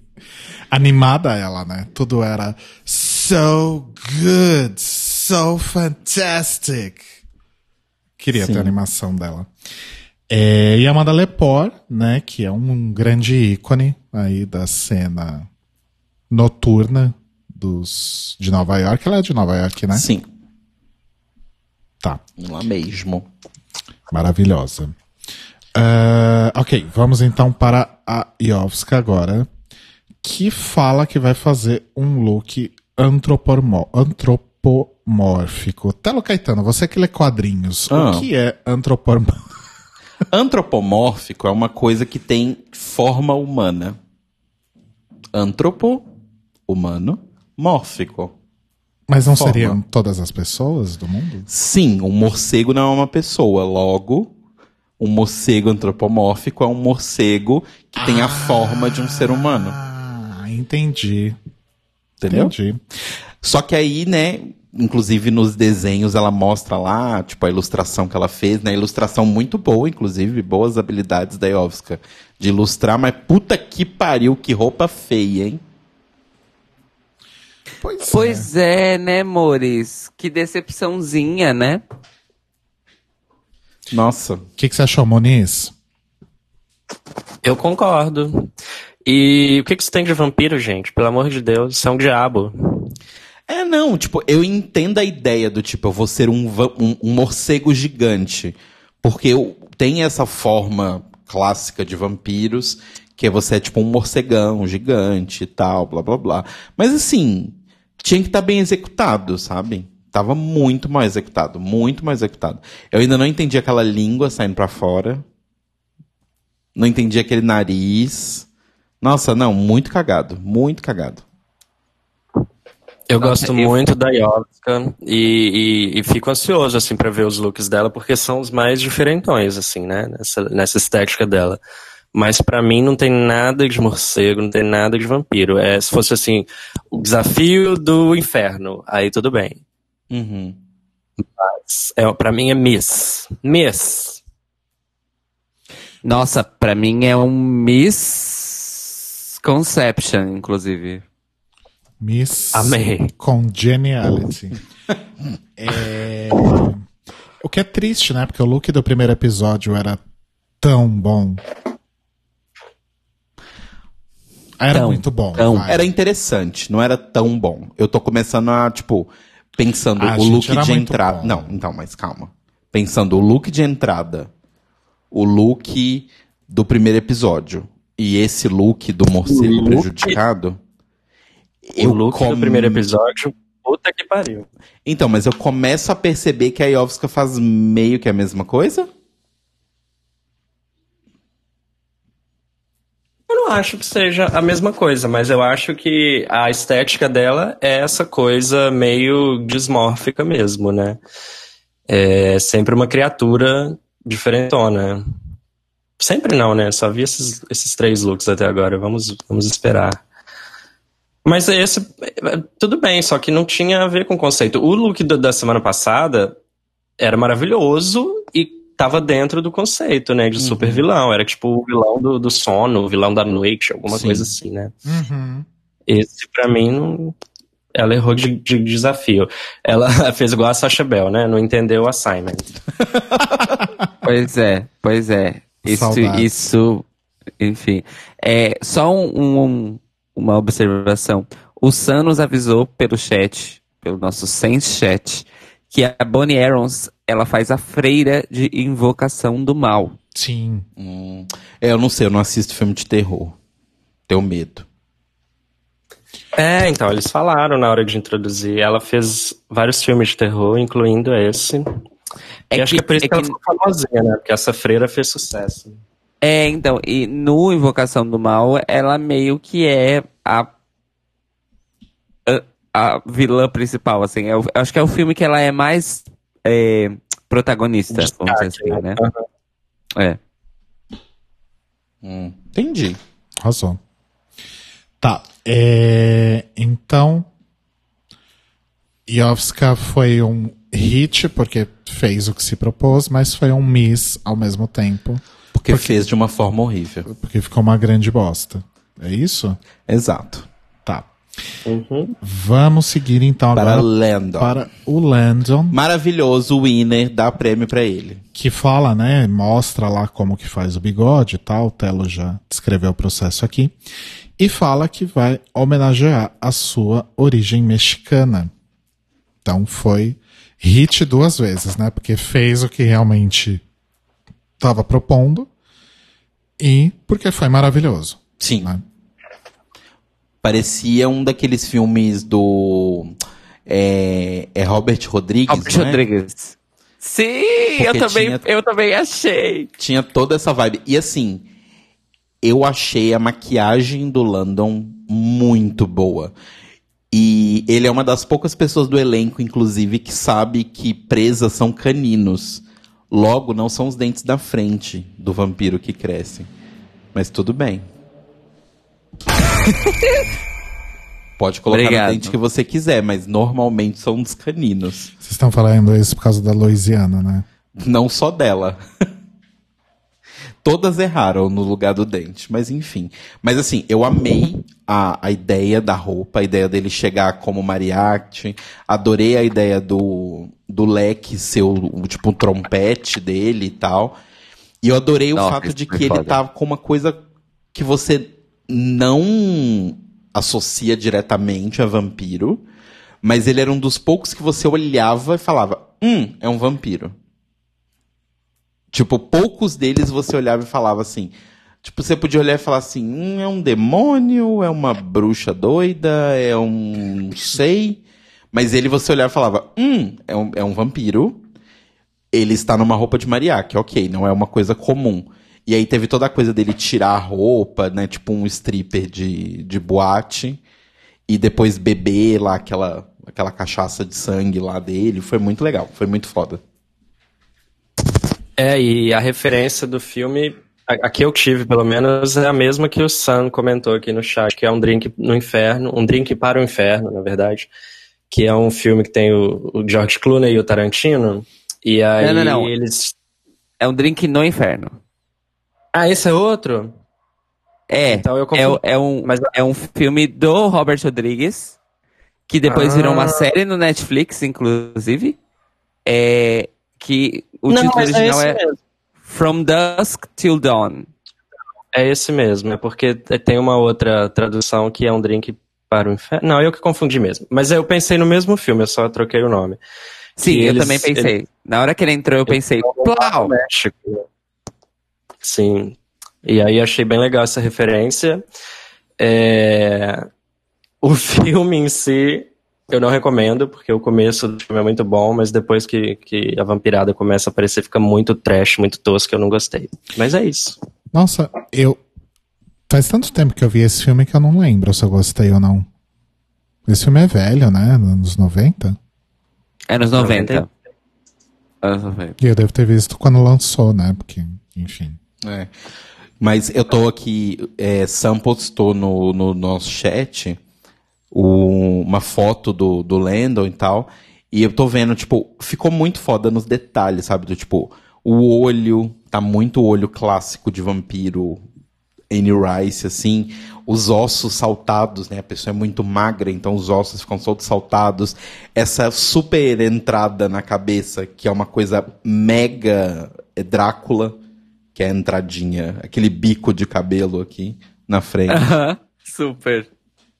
tá muito foda. É, é, é, é, essa bicha, a atenção dela pra detalhes é um negócio bem foda. Mereceu. Bem, bem foda. Mereceu mesmo. Mereceu. Inclusive, os detalhes quando tira a roupa depois, né? Os detalhes do corpo Sim. masculino. Tipo, muito, muito foda. Fafabi Flor falou aqui no, no chat da bundinha. E sim, quando o Landon virou, ele tava de jockstrap e tinha uma bun- a bundinha tava pintadinha, bonitinha no, na roupa. Adoro.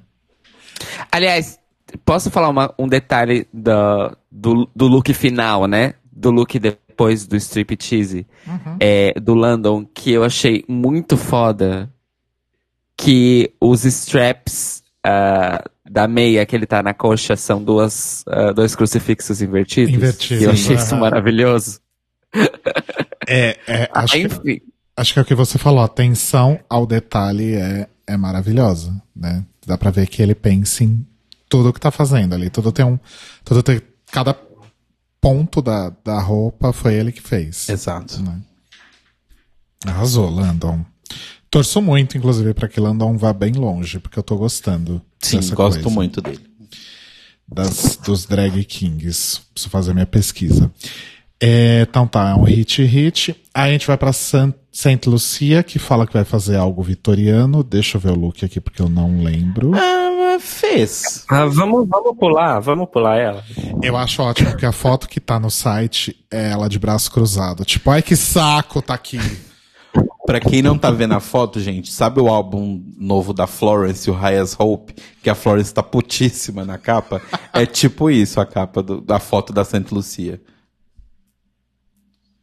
Ai, gente. Mas, Gente, Ah, X, né? então, né? O Muniz A falou, Santa Lucia tava, tava lá, né? o Muniz falou vamos pular. Eu acho que é válido. Coitada, né? Eu acho que comentar ela é tipo pisar, né? Chutar cachorro morto que fala. É, Tadinha. gente, tava bem, Foi bem fraco. fraquinho. Tava. Tava fraco. É, é, é isso, né? Santa Lucia, a gente, a gente espera te acompanhar e ver as coisas mais incríveis que você faz na sua carreira, mas eu acho que em Drácula não rolou. Tá bom? Não era o seu momento. Não, era só um... É, então é um hit porque fez o que se propôs e é um miss porque ficou uma bosta. Fez o que se propôs, tá sendo um pouco forte, né? É, né? Falar que botar uma cirola, pronto, tô vitoriana. É meio.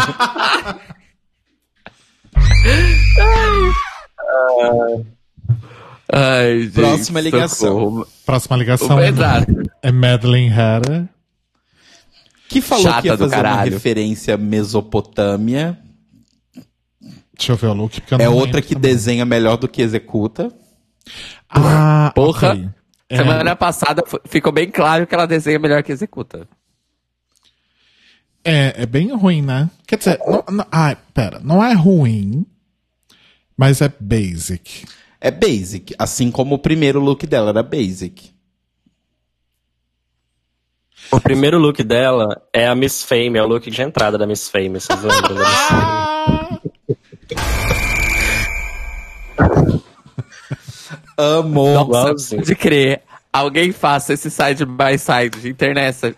É Luísa.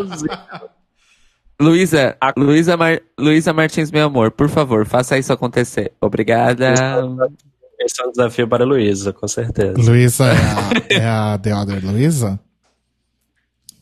Sim. É, Ela- lunática, E ela, maravilhosa. ela ainda por cima vai enfiar um, um Steven Universe no meio da, da montagem de algum jeito. É, Beijo, Luísa. Beijo, Luísa. Uma coisa que, que inclusive a Luísa acabou de comentar, beijos, Luísa, é sobre a peruca vermelha da Medley. Mas pelo que eu entendi que ela falou, ela basicamente só usa perucas vermelhas mesmo. Tá, o problema é que essa peruca não é vermelha, essa peruca é água de salsicha. Que não deixa de ser um dos vários tons de vermelho. Tinha uma amiga minha, na, coitada, no colégio, que o apelido dela era, Dei coitada. era água de salsicha, porque ela pintava o cabelo de vermelho. E assim, gente, eu não sei se é por causa do tipo de tinta ou da forma de cuidar do cabelo, não sei. Dois dias depois o cabelo dela tava me- aquele laranja amarelado seco. É a forma de lavar. A gente falava, ô, Desbotada. Pinta logo esse cabelo de preto, sei lá. Cuida do cabelo, Olha né? o burro. Coitada da garota. Coitada, beijos pra A ela. garota cresceu traumatizada. Eu não lembro nem o nome da garota, pra vocês terem uma ideia. Só lembra dela como de Madeline. Não, essa garota, essa garota era ninguém menos do que Madeline. Esqueci o. Hatter. Madeline Hatter. Também conhecida como Marina Rui Barbosa. A Chata própria. igual, insuportável igual. Mas enfim, o cabelo é X, né? É Y. É. Então é um Miss.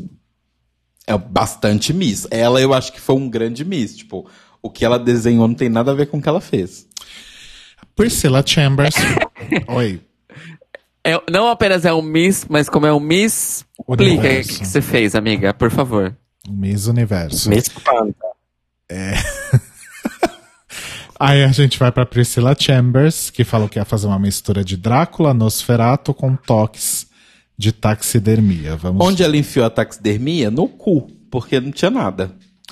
Mas tá bem Nosferato mesmo, né? A cara, pelo menos. É. Não? Não, tá, mas pra mim mereceu o safe, assim. é Cumpriu a tarefa. Sabe? Nada demais. O que, que vocês acham, galera do Hangouts? São vocês, Muniz e Cairo. Ah, do Muniz Hangout. primeiro, por favor. Eu achei que você tava perguntando pra galera do chat. Desculpa. Então, eu concordo. Eu tô aqui, viu, gente? Alô? Não, eu. Sabe por quê? É, pra, pra mim, ela passou bem despercebida nesse episódio. Com, esse, com essa performance. Uhum. É, então, Então é isso que eu tenho a dizer. é, eu acho que ela, como eu falei lá atrás, eu acho que ela tá rendendo mais em confessionários e talvez boudoir do que do que em performance, né? Chama Em looks. treteira isso. Ah, então, não, bom, não sei. Muito cedo pra, pra, pra opinar. Cairo Braga, suas impressões digitais. Eu, eu curti, no geral, o conceito, a estética, a maquiagem tá legalzinha, só que assim, essa decisão de fazer os dentinhos do Nosferato no batom, amiga, Hum, é. E assim, amiga, o negócio amiga. do Nosferatu é que todos os dentes são presas. Não que as É, presas não. dele ficam as duas no, no dente da frente. É, e é, e- e é aquele negócio. Todos os dentes são presas e os dois da frente são presas maiores. Exato. É isso. E, então, assim, achei um pouquinho preguiçoso. Porque, assim, gente, vamos, vamos encarar a realidade. Tira esses, den- esses dentinhos pintados do lábio dela e onde tá o vampiro? Sim. Na orelhinha pontuda. Ah, mas aí pode ser o Dobby. né? É. O, o- pode ser é, o Dark Elvis, Red Elvis, o que seja, mas o vampiro não é. Então, assim, é legal o look. Assim, você olha e fala, uau, legal, legal a performance, mas com relação ao desafio, miss. Ok. Alright. Concordo. E a única parte da maquiagem dela que tava interessante, que falava vampiro, que eram os detalhes que ela fez na testa, né? Que são aquelas veias ultra mega saltadas, ela tampou com esse pega rapaz. Então, what's the point? Inclusive, esse pega rapaz tá fazendo o que aí, né? Mas ok. Pois é. Ah, é a referência a Drácula, não? Não, O Drácula não tem um pega rapaz assim? não. Mas o- esse cabelinho é Drácula. Não, esse cabelinho é um cabelinho clássico vampiro, ok. Mas eu digo assim, se ela Porque queria... o Nosferatu não tinha cabelo, então o cabelo é do Drácula. É, são os únicos dois vampiros que existem na face da Terra. Tem mais? A louca, né? Mas o que eu digo é, você tem que pensar na- quando você está executando. A minha peruca tem um negocinho na frente que lembra o Drácula? Tem.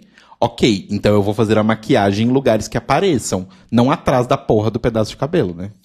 É, tem outros vampiros, né? Tem o Tom Cruise, tem o Brad Pitt, O Lestat. o Bram Stoker.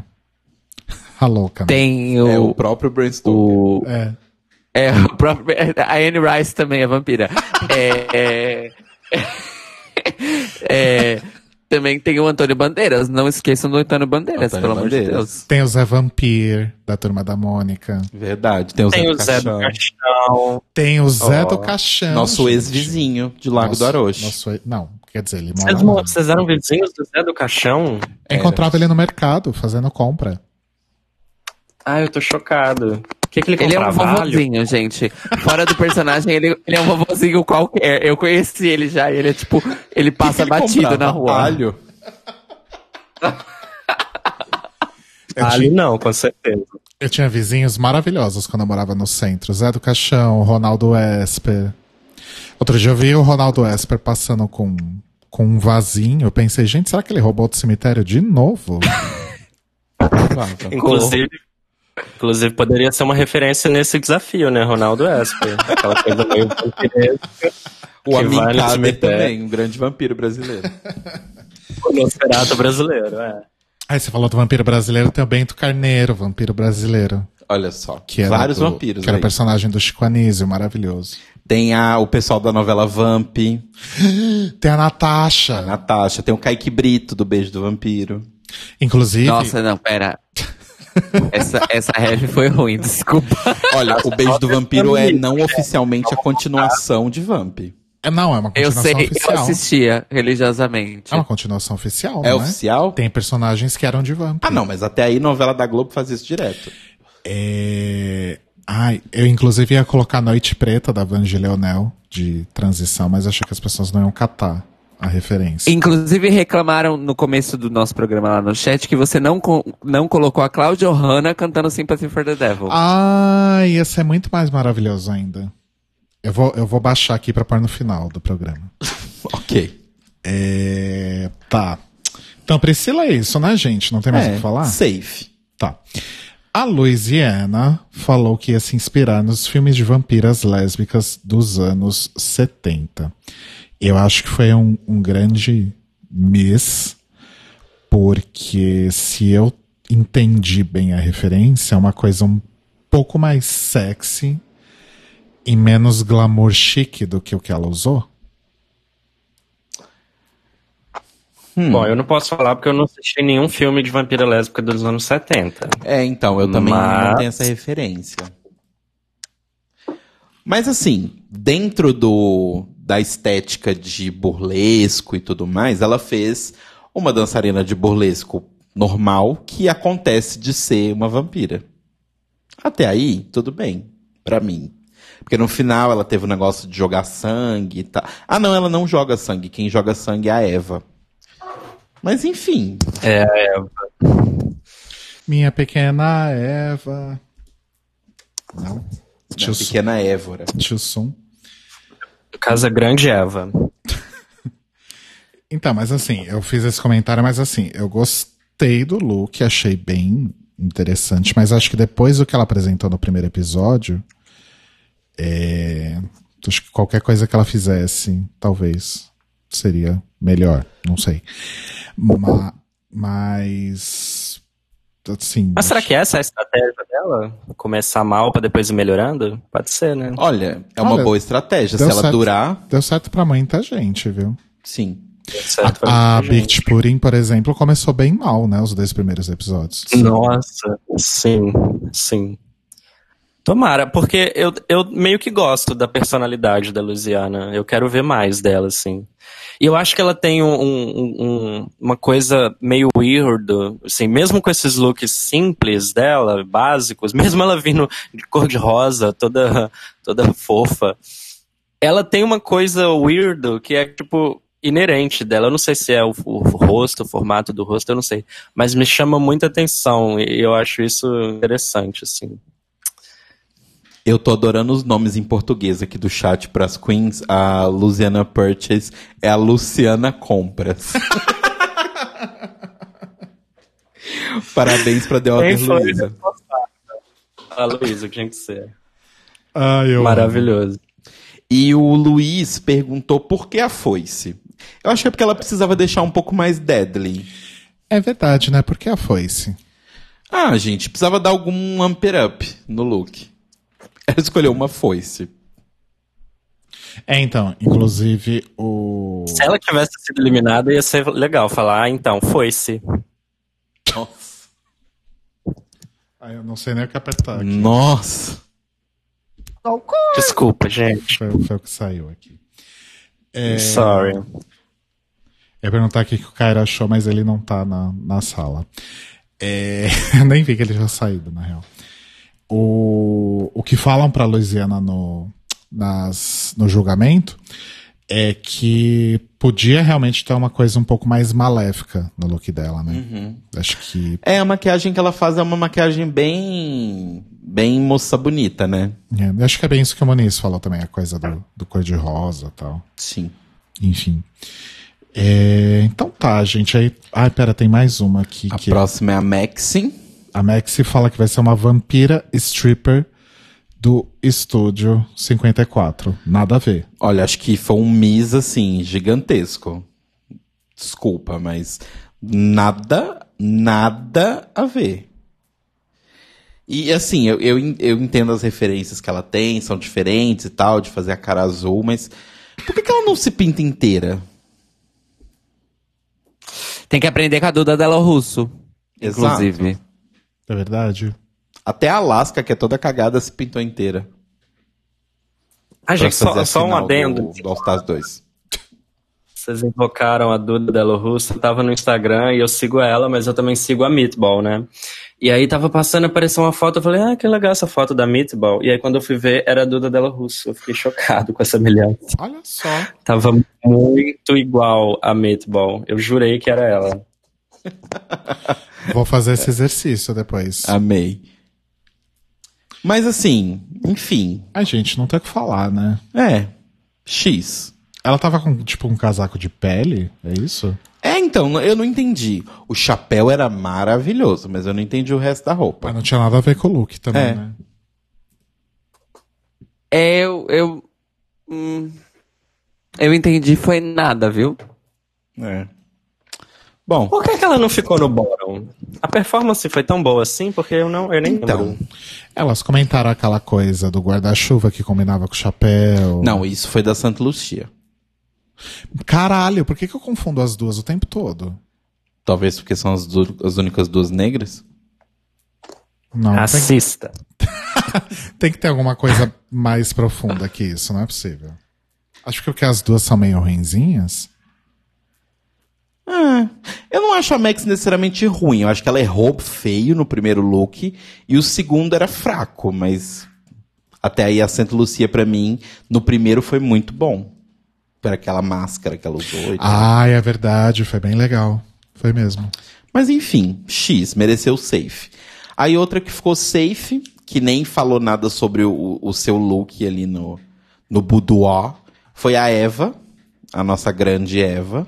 Eva. Eva Destruição. Que. pff, Não entendi. Pera, deixa eu, deixa eu abrir o look aqui. Alguém Eva entendeu? Destruction. Ah, tá. É... É uma coisa meio dragão chinês, né? Meio ano novo, ano novo na China. É. Eu acho, Não, eu acho que a tam- coisa mais vampiresca é a make, o cabelo, assim, que você pode associar. E, e, e sei lá, eu acho que a concepção dela foi cara branca, cabelo branco, roupa vermelha. É. Pra mim tá mais, tá mais a Sindel do Mortal Kombat numa skin de Ano Novo Chinês do Nossa. que vampiro. Work bitch. olha só. Reverência. e no final ela até taca e tal, tipo, o sangue na cara e tal. Mas enfim, salva. É, salva. Em comparação com o que ela trouxe no primeiro episódio, caiu bastante, né? O nível. Sim, sim, sim. E ela mesma fala, né? Ela reconhece, tipo, ai, graças ao que eu apresentei, eu tô feliz demais de estar safe. É verdade, Porque eu sei que não foi nada demais. né? Ó, fala isso, verdade. Uhum. Assim, em- Mas eu, eu, eu gosto muito da. Ah, pode falar. não, pode falar, Muniz. Não, eu só ia, eu só ia pontuar que eu lembrei que eu gosto da, da Eva porque uma vez ela compartilhou um pedacinho da reprise no Twitter dela. Então, Olha. tem, meu, tem meu coração. Ah, desculpa, gente. Acessível. Eu queria fazer um merchanzinho também, né? Arrasou. É óbvio. Arrasou, arrasou. É, vai ter. Como que se chamaria? Dragloprise? Dra... Enfim, você entendeu. E, ai, entendi. Ah, eu queria tanto fazer, só que cadê o tempo? Tô sem, eu tô sem tempo pra fazer as originais, as normais. Sem tempo, irmão. Eu tô atrasado, sem tempo, irmão. Então, assim, eu queria muito fazer, porque ia ser muito legal de fazer, mas não tem, não dá, não tem tempo. Quem mas eu posso tentar colocar, tipo, algumas referências, né, nas reprises Ah, originais. gosto. Apesar, Gosto disso. apesar que com essa, essa perseguição que as buletas estão fazendo de quem, de quem compartilha coisa do programa também me deixa com medo delas me processarem. Ih, E eu não tenho condições de arcar com um processo. Você já tomou quantos Mas- strikes no YouTube? Ah, acho que você perguntar quantos processos. Não, quantos strikes. Mas strike é uma coisa diária lá no canal, né? A gente trabalha já com. Tem um setor só de strikes. Não. A minha equipe de strikes. Exatamente. Meus advogados não tiram férias, estão lidando com isso daí. É, Não, mas então, mas queria muito fazer. Só que acho que não vai rolar. Entendi. Bom, outra que ficou safe foi a Dahlia Black. Que tava interessante, eu gostei. A maqui... Assim, uma coisa ela herdou da mãe. A maquiagem dela é muito boa. Isso é um fato. Tipo, as- os três looks que ela apareceu até agora, ela tinha três rostos diferentes. É verdade, né? Então, isso é uma coisa que eu dou props a ela. Vocês acham que ela chega na final, gente? Eu quero. Eu quero ela na final. Eu tô gostando muito dela, sério. Desculpem. Eu tô achando que se bobear, ela ganha. Mas é uma especulação muito adiantada. Que- Ganhar, eu não quero que ela ganhe. Porque eu prefiro a Hollow. Ou a Landon. Sim. Mas eu tô gostando muito dela. Pra mim, os looks são bem perfeitinhos. Assim, esse look em específico, eu acho que poderia ter sido melhor, a parte do look. Mas o rosto dela, pra mim, tá maravilhoso. É, eu gosto bastante das makes Sim. que a família Black faz. Cairo Braga, o que só você viu? Como assim? Qual a sua opinião? Que, que louca, que tipo de pergunta é essa? Socorro! São 2h48 da manhã. Que tipo de pergunta é essa? Aqui é, É por 10, isso, é o horário. É o horário, não quer acordar os vizinhos. É... Gente, é, o que, que eu acho do quê? Nossa, eu fiquei tão atarantada com essa pergunta. É uma pergunta pesada, Rodrigo. O look da Dolly Black. ah, tá. Eu achei legal, no geral, assim. É, but, vamos lá. Pet peeves, certo? É, é porque, gente, só pra deixar claro, a gente só tá vendo os looks finais, né, da performance. Porque, sabe-se lá, por que não temos imagens fáceis disponíveis dos looks iniciais das performances. Mas, nesse look final dela, é, eu não gostei dessas. Eu não sei se é um maiô ou é uma hot pant, eu não sei o nome. É, mas desse rolê que ela tá usando. É, eu não sei, mas eu achei que as proporções dele tão estranhas. Assim. ah, o tamanho que ele tá e tal. Você acha, Isso que tá, posto, você acha que tá tipo calçola? é. Mas acho Eu que era achei o- estranho. o objetivo. Abuela. A É meio, boia. meio abuela. Meio abuela. Mas se era objetivo, ok. Mas ainda assim eu achei visualmente ahn, estranho, vamos dizer assim. No mais, eu achei esse tecido que ela tava usando nos braços bem feinho. E só a cabeça pra mim desse look vale a pena. Porque tá muito foda. O resto, meh. É. Eu acho que, na verdade, ela conseguiu fazer o que a Louisiana queria fazer, que é uma coisa mais vampira lésbica de filme dos anos 70. Uhum. Eu senti mais essa Inclusive nela. utilizando, inclusive utilizando os materiais dos anos 70, pelo visto. Exatamente. E foi isso, falamos de todas, né? Não Sim. pulamos nenhuma? Tá bom. Então é isso, gente. Como o Telo falou, a Maxi, a Iva, a Priscila e a Dolly estão safe. O Landon ganha, né? E Louisiana e Hollow foram aí os outros tops. A Madeline acaba ficando safe também, apesar dela não ter apresentado o leque na performance. Porque né? eles falam que apesar de não ter mostrado o leque, a performance dela foi, meu Deus do céu, puta que pariu. E continua sendo uma grande lenda, porque né, com essa edição a gente não vai conseguir assistir Sim. a performance. Logo, Lembrando que na temporada passada a James Majesty foi pra eliminação só porque não tinha levado o leque. exato. Foi a É, James e aquele mesmo? negócio. Foi a James mesmo? Foi. Ou louca? Foi, né? Diga, Kyra. E aquele negócio, né? A, a Madeline Hatter foi a única que não apresentou o leque. Só que pra gente quase nenhuma apresentou o leque, porque a gente não viu, porque a edição não deixou. É. Eu acho engraçado que eles, a hora que eles estão julgando a, a Louisiana, eles falam, ah, porque seu leque, você jogou fora muito rápido. Ela fala, não, mas ó, eu fiz o, o leque em formato de morcego. Elas, ah. Mas é que sim, você jogou meio rápido, né? Não deu pra ver. Melhor é a Suantla, tipo, ah. E realmente foi tão rápido que a edição nem mostrou, pelo que eu me E lembro. tava mal feito, enfim. Enfim. Eu não consegui ver nenhum leque. Não, nem, nem lembrei do leque. O único leque que eu vi e que eu lembro foi o do Landon. Porque ele de fato usa na performance. Sim, e teve bastante destaque Ah, da também. né? coletinha. É verdade.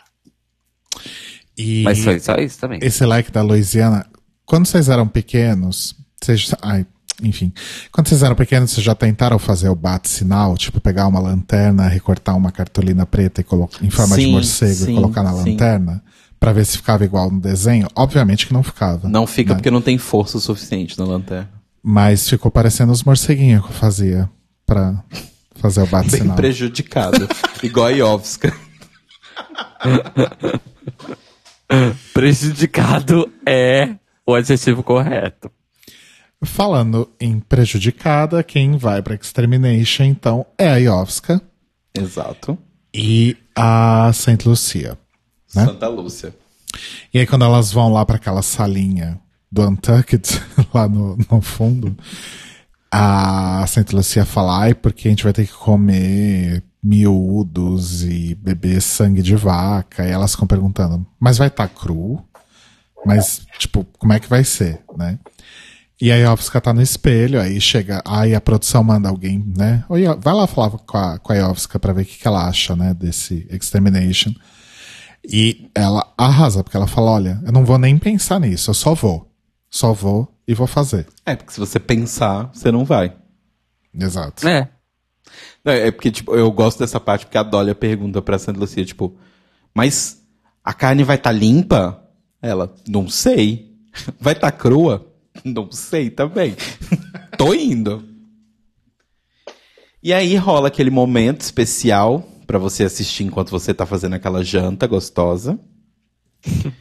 que são elas bebendo. E assim, gente, de novo, eu. Assim como os vermes lá da, da temporada passada, no banquete da temporada passada, que a gente acha que eles foram colocados na pós. Não na pós-edição, né? Tipo, efeitos especiais. Mas depois que elas já tinham comido, eu também acho difícil que a carne estava crua como estava aparentando que a carne estava crua. Então, sabe o que eu acho que foi o rolê? A carne tava levemente cozida, Sim. Mas como eles jogaram sangue em cima, ficava parecendo que tava crua porque tinha muito sangue. É, então, aí tem isso também. Eu não. Tá, vamos lá. Eu não sei se aquela taça que elas estavam bebendo era sangue. Uai, tem que ser, porque falaram que era Gente, sangue de vaca. mas E- existem e, certos E tava limites. nojento pelo visto. E tava nojento pelo visto. Não, mas, Pô, tipo- elas atuam muito bem.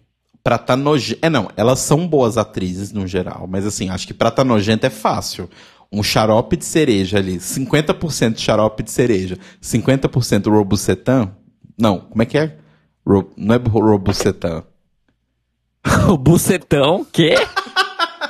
É aquele remédio, é um xarope que as pessoas dos Estados Unidos tomam. O Robitussin. que eu lembrei foi de emulsão Scott, que é aquele extrato de fígado de alguma coisa, de um peixe É, grande. tipo uma coisa assim, sabe? Tipo um Robitussin, uma coisa assim. tipo, óleo de fígado de bacalhau. É, que é nojento, dá pra você fazer parecer sangue. Mas, gente, eles não iam dar uma, um cálice de 500 ml de sangue de vaca pra elas tomarem, assim. Eu entendo. Você acha? Mas eles, eles fizeram a outra comer aranha viva, gente. Pra mim, a partir daí já não tem limites. É, Olha, sei. esse é um bom ponto. Mas, gente, existem. Assim, elas querem ser muito. Tipo, enfrentar os seus medos e tudo mais, mas, assim, existem certas coisas que dão. Tem questões. é, de saúde envolvidas, sabe? Elas não iam querer envenenar, fazer nenhuma das pessoas terem in- intoxicação alimentar. Pra elas é mais prejuízo do que vantagem. Mas não dá pra, Ok. não dá pra tratar o sangue pra consumo humano? Não, né? Então, não faço a menor Filtrado, ideia. sangue filtrado. Ferveram sangue. tiraram todas as impurezas. Todas as Não bactérias. sei também. É, Eu assim, acho muito broxante pensar que não era sangue, que era xarope de buceta, mas se for. É, não sei, gente. Mas assim, eu, eu tento pensar no lado de produção da coisa, sabe? É tipo, pra elas seria muito problema uma delas tendo uma intoxicação alimentar. Bom, mas saindo disso, isso- indo para um outro ponto desse, desse momento, é, eu gosto das coisas anticlimáticas, né? Aquela trilha do Skrillex no fundo, né? Porque tudo que tem aqueles, aqueles sintetizadores, aquelas coisas, pra mim é Skrillex. É som de máquina de lavar. É, E os, os barulhos de pós-produção, né? De, de, de engolir e de vomitar, não eram barulhos reais, né? Ou eram? Cairo Braga, o que, Olha. o que você só ouviu? Você que é do, do áudio? Tá, De novo com essa pergunta, cara. É. Ai, gente, eu não achei nada de estranho, mas talvez eu já estivesse na suspensão da descrença. Eu teria que, escu- que escutar com mais atenção, assim, realmente pra ficar. Hum. Hum. Sabe? Mas. Até aí, eu não, não achei nada de estranho ou descolado, vamos dizer assim, do Tá. que tava. Só o Skrillex, né? É, bom. A-. É foda essa, essa, essa discussão do uso de certas estéticas de música eletrônica é, como pastiche. É uma discussão muito longa. Então, Aliás, qual que é o estilo que o Skrillex faz? Não é minimal, né? n- n- não, é- não tem nada a ver. É, é bro step do step.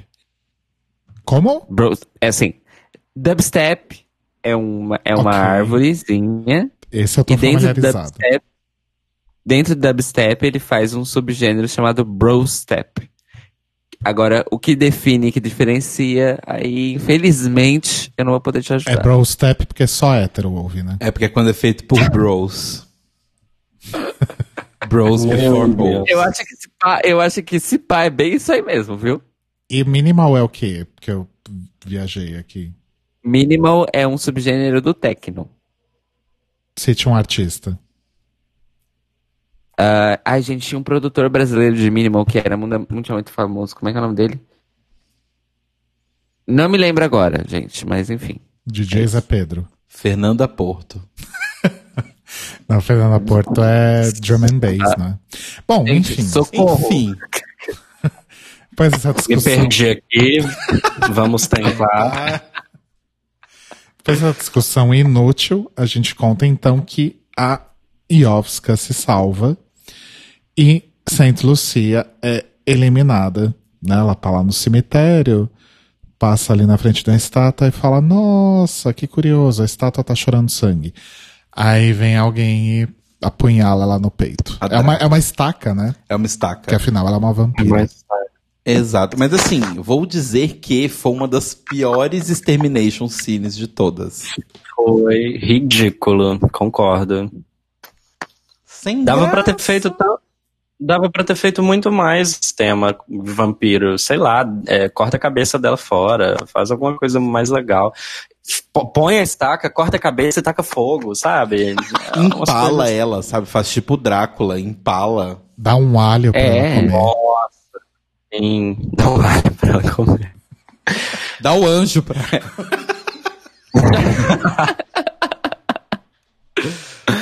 Mas assim, eu gosto que, que a- a- essa parte final da morte tem a ver com o desafio, porque nem todas têm, né? Uhum. Igual o do, do episódio passado, que foi martelada, não tinha nada a ver com o desafio de super-herói, né? Não, foi derretimento no, no ácido sulfúrico lá. No ácido do Ah, então, é, a martelada e depois o derretimento. Mas então, mas isso pra mim não, não remete a, a super vilão, assim. Tá, talvez um pouco. Mas esse foi mais óbvio, né, que era vampiro por causa da estaca. Isso eu acho legal, assim, que seja de acordo com o desafio. Mas podia ter sido melhor. Sim. E uma coisa que eles faziam, na- principalmente na segunda temporada, que eu queria que eles voltassem a fazer, é dar um pouco de mistério de quem vai morrer. Uhum. Porque, tipo, agora tá, tipo, muito na cara. Tipo, no primeiro segundo já aparece a fulana, usando, inclusive, a mesma roupa que ela tava na eliminação. Por mim, ok, isso é até legal. Só que meio que, tipo, eles deviam fazer um mistériozinho, sabe? Pra tentar esconder quem é a fulana, mas... É verdade.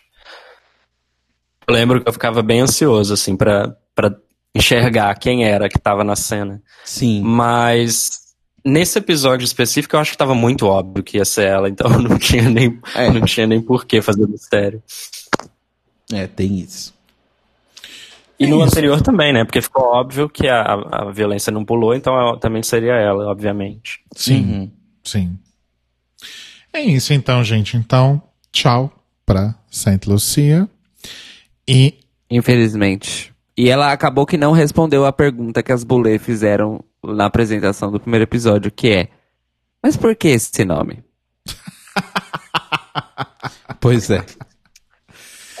E aí, semana que vem, então, a gente volta com o Drag. Não, como é que é? Super Rock Monster. Não. Monsters. Monsters of Rock. Drag Monsters, of, Rock. Exato. Isso. Obrigado, gente. Temos e-mails, Talo Caetano? Temos e-mails. Então tá, vamos ler os e-mails então. Pera aí, deixa eu ajustar minhas coisas aqui. Só um minuto. Não foi, por quê? Ih, não foi. Ih, não foi. Ih, gente, tem um pau aqui. Vamos sem música. Pera que eu vou corrigir. A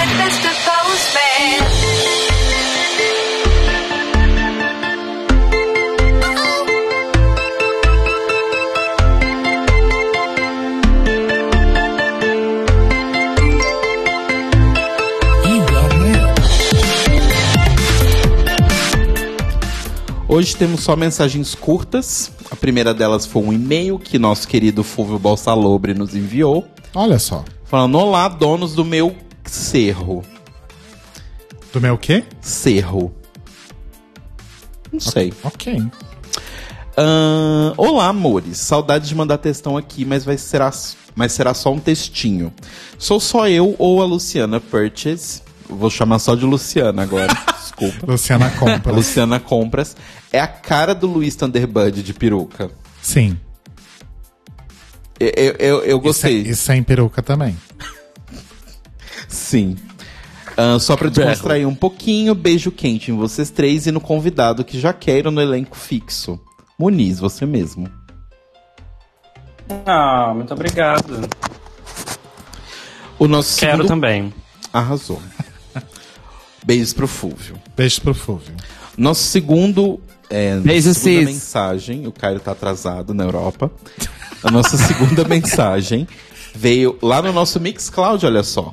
Olha! Ainda as pessoas deixam mensagens pra gente no Mixcloud. E veio do Raimundo Balieiro. Balieiro. Eu ri muito da maquete que a Vender fez. Ah, eu ri muito da maquete que a Vender fez, né? A maquetezinha lá da casa das bulê e tal. Será que foi a Wander que fez mesmo? Ah, deve ser. Ela, ela é a desenhista de produção. É, então. Pois é. Eu achei que é uma referência a hereditário, porque a personagem da Toni Collette trabalha na construção de maquetes e tem várias cenas do filme que não dá pra saber se é a casa da família, é uma maquete ou se é de verdade. Olha só. Não assisti hereditário ainda, preciso assistir, inclusive. Mas, enfim. Outro, outra mensagem agora que chegou dessa vez no nosso site, olha só, vários meios. Ai, muitos canais. Nossa. Muitos canais de comunicação. Foi do Felipe. Felipe. Com PH e dois P's. Eu gostei. Felipe. O nome dele. Passada que meu sonho virou realidade. E ainda mais que será um episódio por transmissão. Porque sim, o Felipe foi a pessoa que pediu pra gente cobrir Dragula episódio por episódio. E olha só. Cá estamos nós. Arrasou. Fazendo justamente isso. Felipe muito visionário.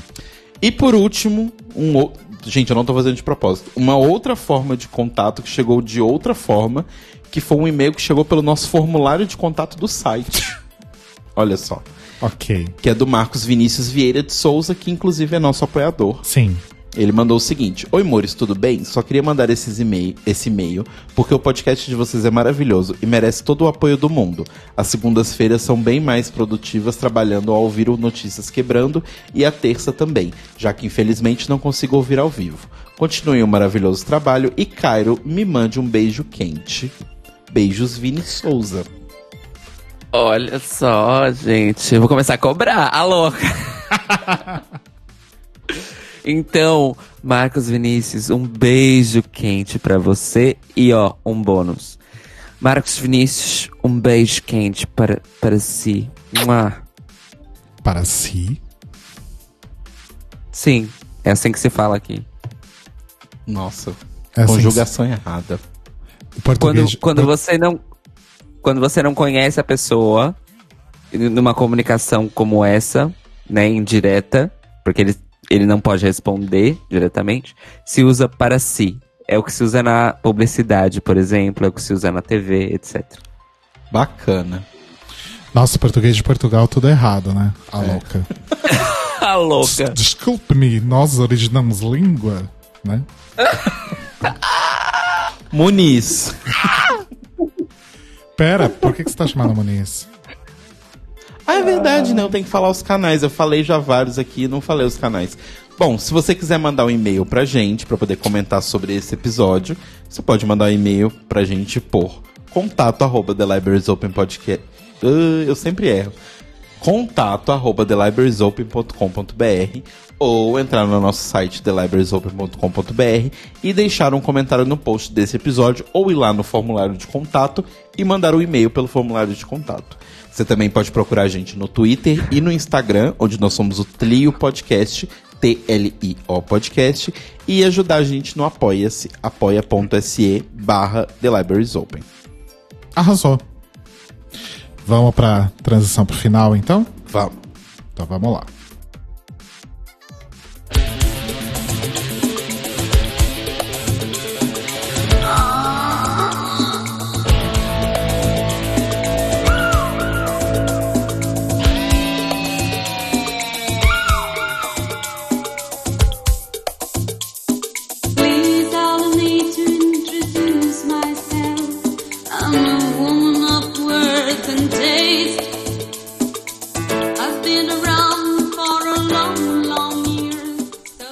Pois é, com essa versão maravilhosa a gente se despede, então, das dos nossos queridos ouvintes vampiros. E Moniz. Onde está Moniz? Oi.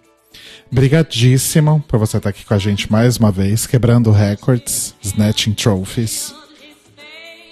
A própria Shangela, né? Do, do Clio Podcast. Voltando toda a temporada. Eu tô amando, sério. Me chamem. Arrasou. Faz aquele É, seu, seu merchan gostoso agora. Ah, vamos fazer o merchan. Amo fazer merchan. Tá bom. Então, é... tenho lá um, um canal, né? Tem um canalzinho no YouTube, assim, coisa, coisa pequena. Saiu vídeo novo esse fim de semana, para quem não assistiu ainda, então pode conferir lá, tem reprise nova. Inclusive, não sei se vocês repararam, mas eu comecei a usar a sugestão do Telo Caetano de colocar aquela cena da RuPaul descendo a escadinha, quando ela tá entrando na workroom. Amo. E eu, eu percebi que dá pra usar ela em todo episódio. Porque em todo episódio tem alguém fazendo um comentário, assim, da roupa dela. E aí cabe muito aquele yes sem Yes. graça que ela faz. então estou usando. Quero dizer que estou feliz por estar aqui, porque no primeiro, na primeira vez que eu participei, vocês ainda não conheciam Drácula.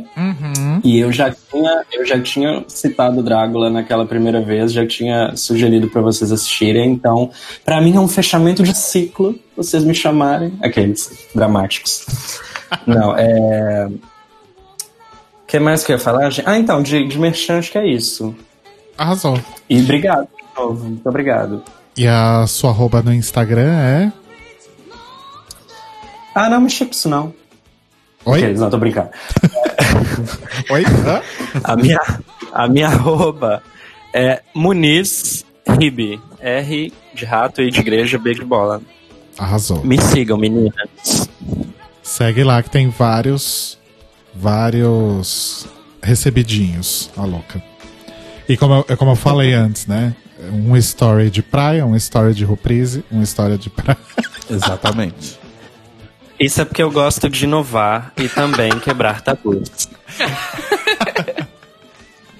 Brigadíssimo, Alô. Moniz. Arrasou muito, como Posso, sempre. posso mandar, um, mandar uns beijos rápidos Claro. aqui? Porque Arrasa. eu reparei que das- das outras vezes eu nunca mandava beijo e sempre quando eu terminava, que eu ia olhar meu, meu WhatsApp, tava assim, você não me mandou beijo. Eu falei, é, então, não, não olhei o WhatsApp. Mas então são beijos é, retroativos, tá? Para os meus amigos que acompanharam as outras edições que eu participei, Vitor Pires, meus amigos de BH, Felipe Santos, e pro meu querido Pedro Rocha, que fez aniversário esse fim de semana. Parabéns, amore. É isto. Arrasou. Arrasou. E, Caro Braga, você tem beijos? Recados? Bom, teve, teve aquele beijo quente especial, não é? Pro nosso querido apoiador. É, e eu quero mandar um outro beijo quente para o meu querido Vitão, o Victor Urreste. Beijo, meu amor. Muitas saudades de você. E para ah, as minhas parceiras de crime da época da faculdade que escutam o The Library is Open, que é a Pan Zakshevsky, que também é nossa apoiadora, para o Vitor Vilaverde e o Eduardo Rincão também. Então, beijos, amores, muitas saudades de vocês também. E um beijo para esses 230 milhões de portugueses que me amam. A louca! Beijos! Nem tem 230 milhões de portugueses. Não tem nem 230 mil, né, Rapo? Olha, pior que. Ah, eu- não, calma, eu tenho, eu tenho um beijo quente especial para a ah, Bianca Aloísia, nossa querida Bia. Beijo, Bia. Beijo, beijo, beijo. É isso, gente. Beijo pra todo mundo. Amo vocês. Mua! Arrasou. Telo? Arrasou. Meus beijos são para as pessoas do chat aqui que estão de aniversário. Que é a The Other Luísa, que vai fazer aniversário na quarta-feira. E pro Luiz West, que vai fazer na quinta. Olha só, só pessoas virginianas. Olha, arrasou. Só pessoas virgens. E um beijo também especial para as minhas queridas amigas sapatânicas, que também são amigas de Muniz, Isis, Zizão e Militícia. Um beijo para elas. Mua. Arrasou. Amo, amo. Eu vou mandar beijo pra todo mundo que nos ouve, pra todos os apoiadores, pra minha querida amiga Inês, pra minha amiga, a minha amiga querida Maíra. E quem mais? Você que nem é o Cairo. Ah, gente, também pro. Ah, e eu tenho um outro beijo. Ele não escuta o podcast. Duas pessoas que não escutam podcast, mas são dois amigos meus maravilhosos, que é o Pedro, meu amigo de infância, e a Vanessa também, que estão fazendo aniversário hoje, no dia 9 de setembro. Arrasou. E acho que é isso. Meus beijos são só pra essas pessoas mesmo. E Arrasou. pros apoiadores, que eu mando sempre beijo, pros ouvintes, etc. E é isso, gente. A gente volta semana que vem, então, falando sobre. Aqui, Oi. a gente não vai dar nota pro episódio? Ai, a gente não deu nota. Verdade. Ah, dois aqueles. Vai, vamos lá. Muniz, sua nota. Então, eu- na verdade eu queria primeiro sugerir, eu, eu vi que vocês não, não conseguiram definir uma escala de, de notas, né?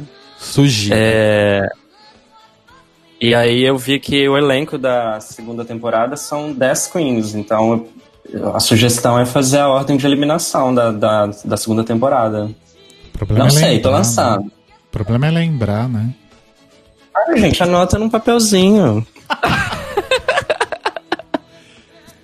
Mas enfim, Puxa. se fosse pra dar nota pra esse episódio, eu daria um Abora, se fosse usar essa escala, que é uma nota 7. Porque eu acho que poderia ter sido bem melhor essa questão toda que a gente discutiu, da atenção no, pro, pro leque, enfim. é, era um tema muito bom, podia ter sido melhor explorado. Então, 7. Arrasou. Eu, eu acho que eu vou te imitar e vou de Abora também. Vou dar um 7. Só porque não lembra a ordem das outras, né, bicho? tudo, tudo bem. Abaixo da Abora eu não lembro quase ninguém. É a Disasterina. Não, mas eu acho que 7 é uma nota válida pra esse episódio. Eu Ok. acho. Olha, eu. Apesar de ter gostado muito do floor show, do que elas entregaram no geral, e de momentos sim, momentos não, e gostei muito do, do- da abertura fria do Cold Open, é, eu acho que eu dou então uma desasterina. A desasterina é 6? Isso. Isso. Sei. Então uma desasterina. É, minha nota também é uma Disasterina. Arrasou. Gostei do sistema, Muniz. Eu vou fazer um papelzinho, uma colinha aqui Pode colar aqui na parede. pro próximo. Ajuda, porque chega, chega uma certa idade, a gente não lembra de cabeça, mas tem que anotar mesmo. Total. É, é verdade. Sacanagem. The struggle is real. De verdade. Mas é isso, gente. A gente volta então na semana que vem pra falar sobre. Já esqueci de novo? Drag Monsters of Rock. Isso. E. Fiquem seguros. Beijos. E até segunda. Fiquem seguros! Bom, eu acho que é uma dica válida, mas enfim. Nobody say that, but ok. Beijos. Beijos! Beijos, amores. Até segunda. Beijinhos!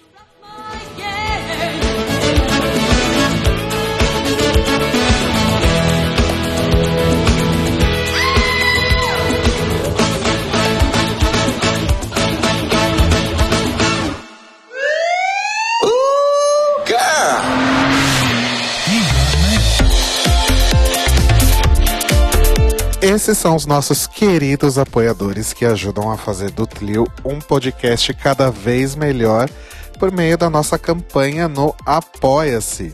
Obrigado, Moris!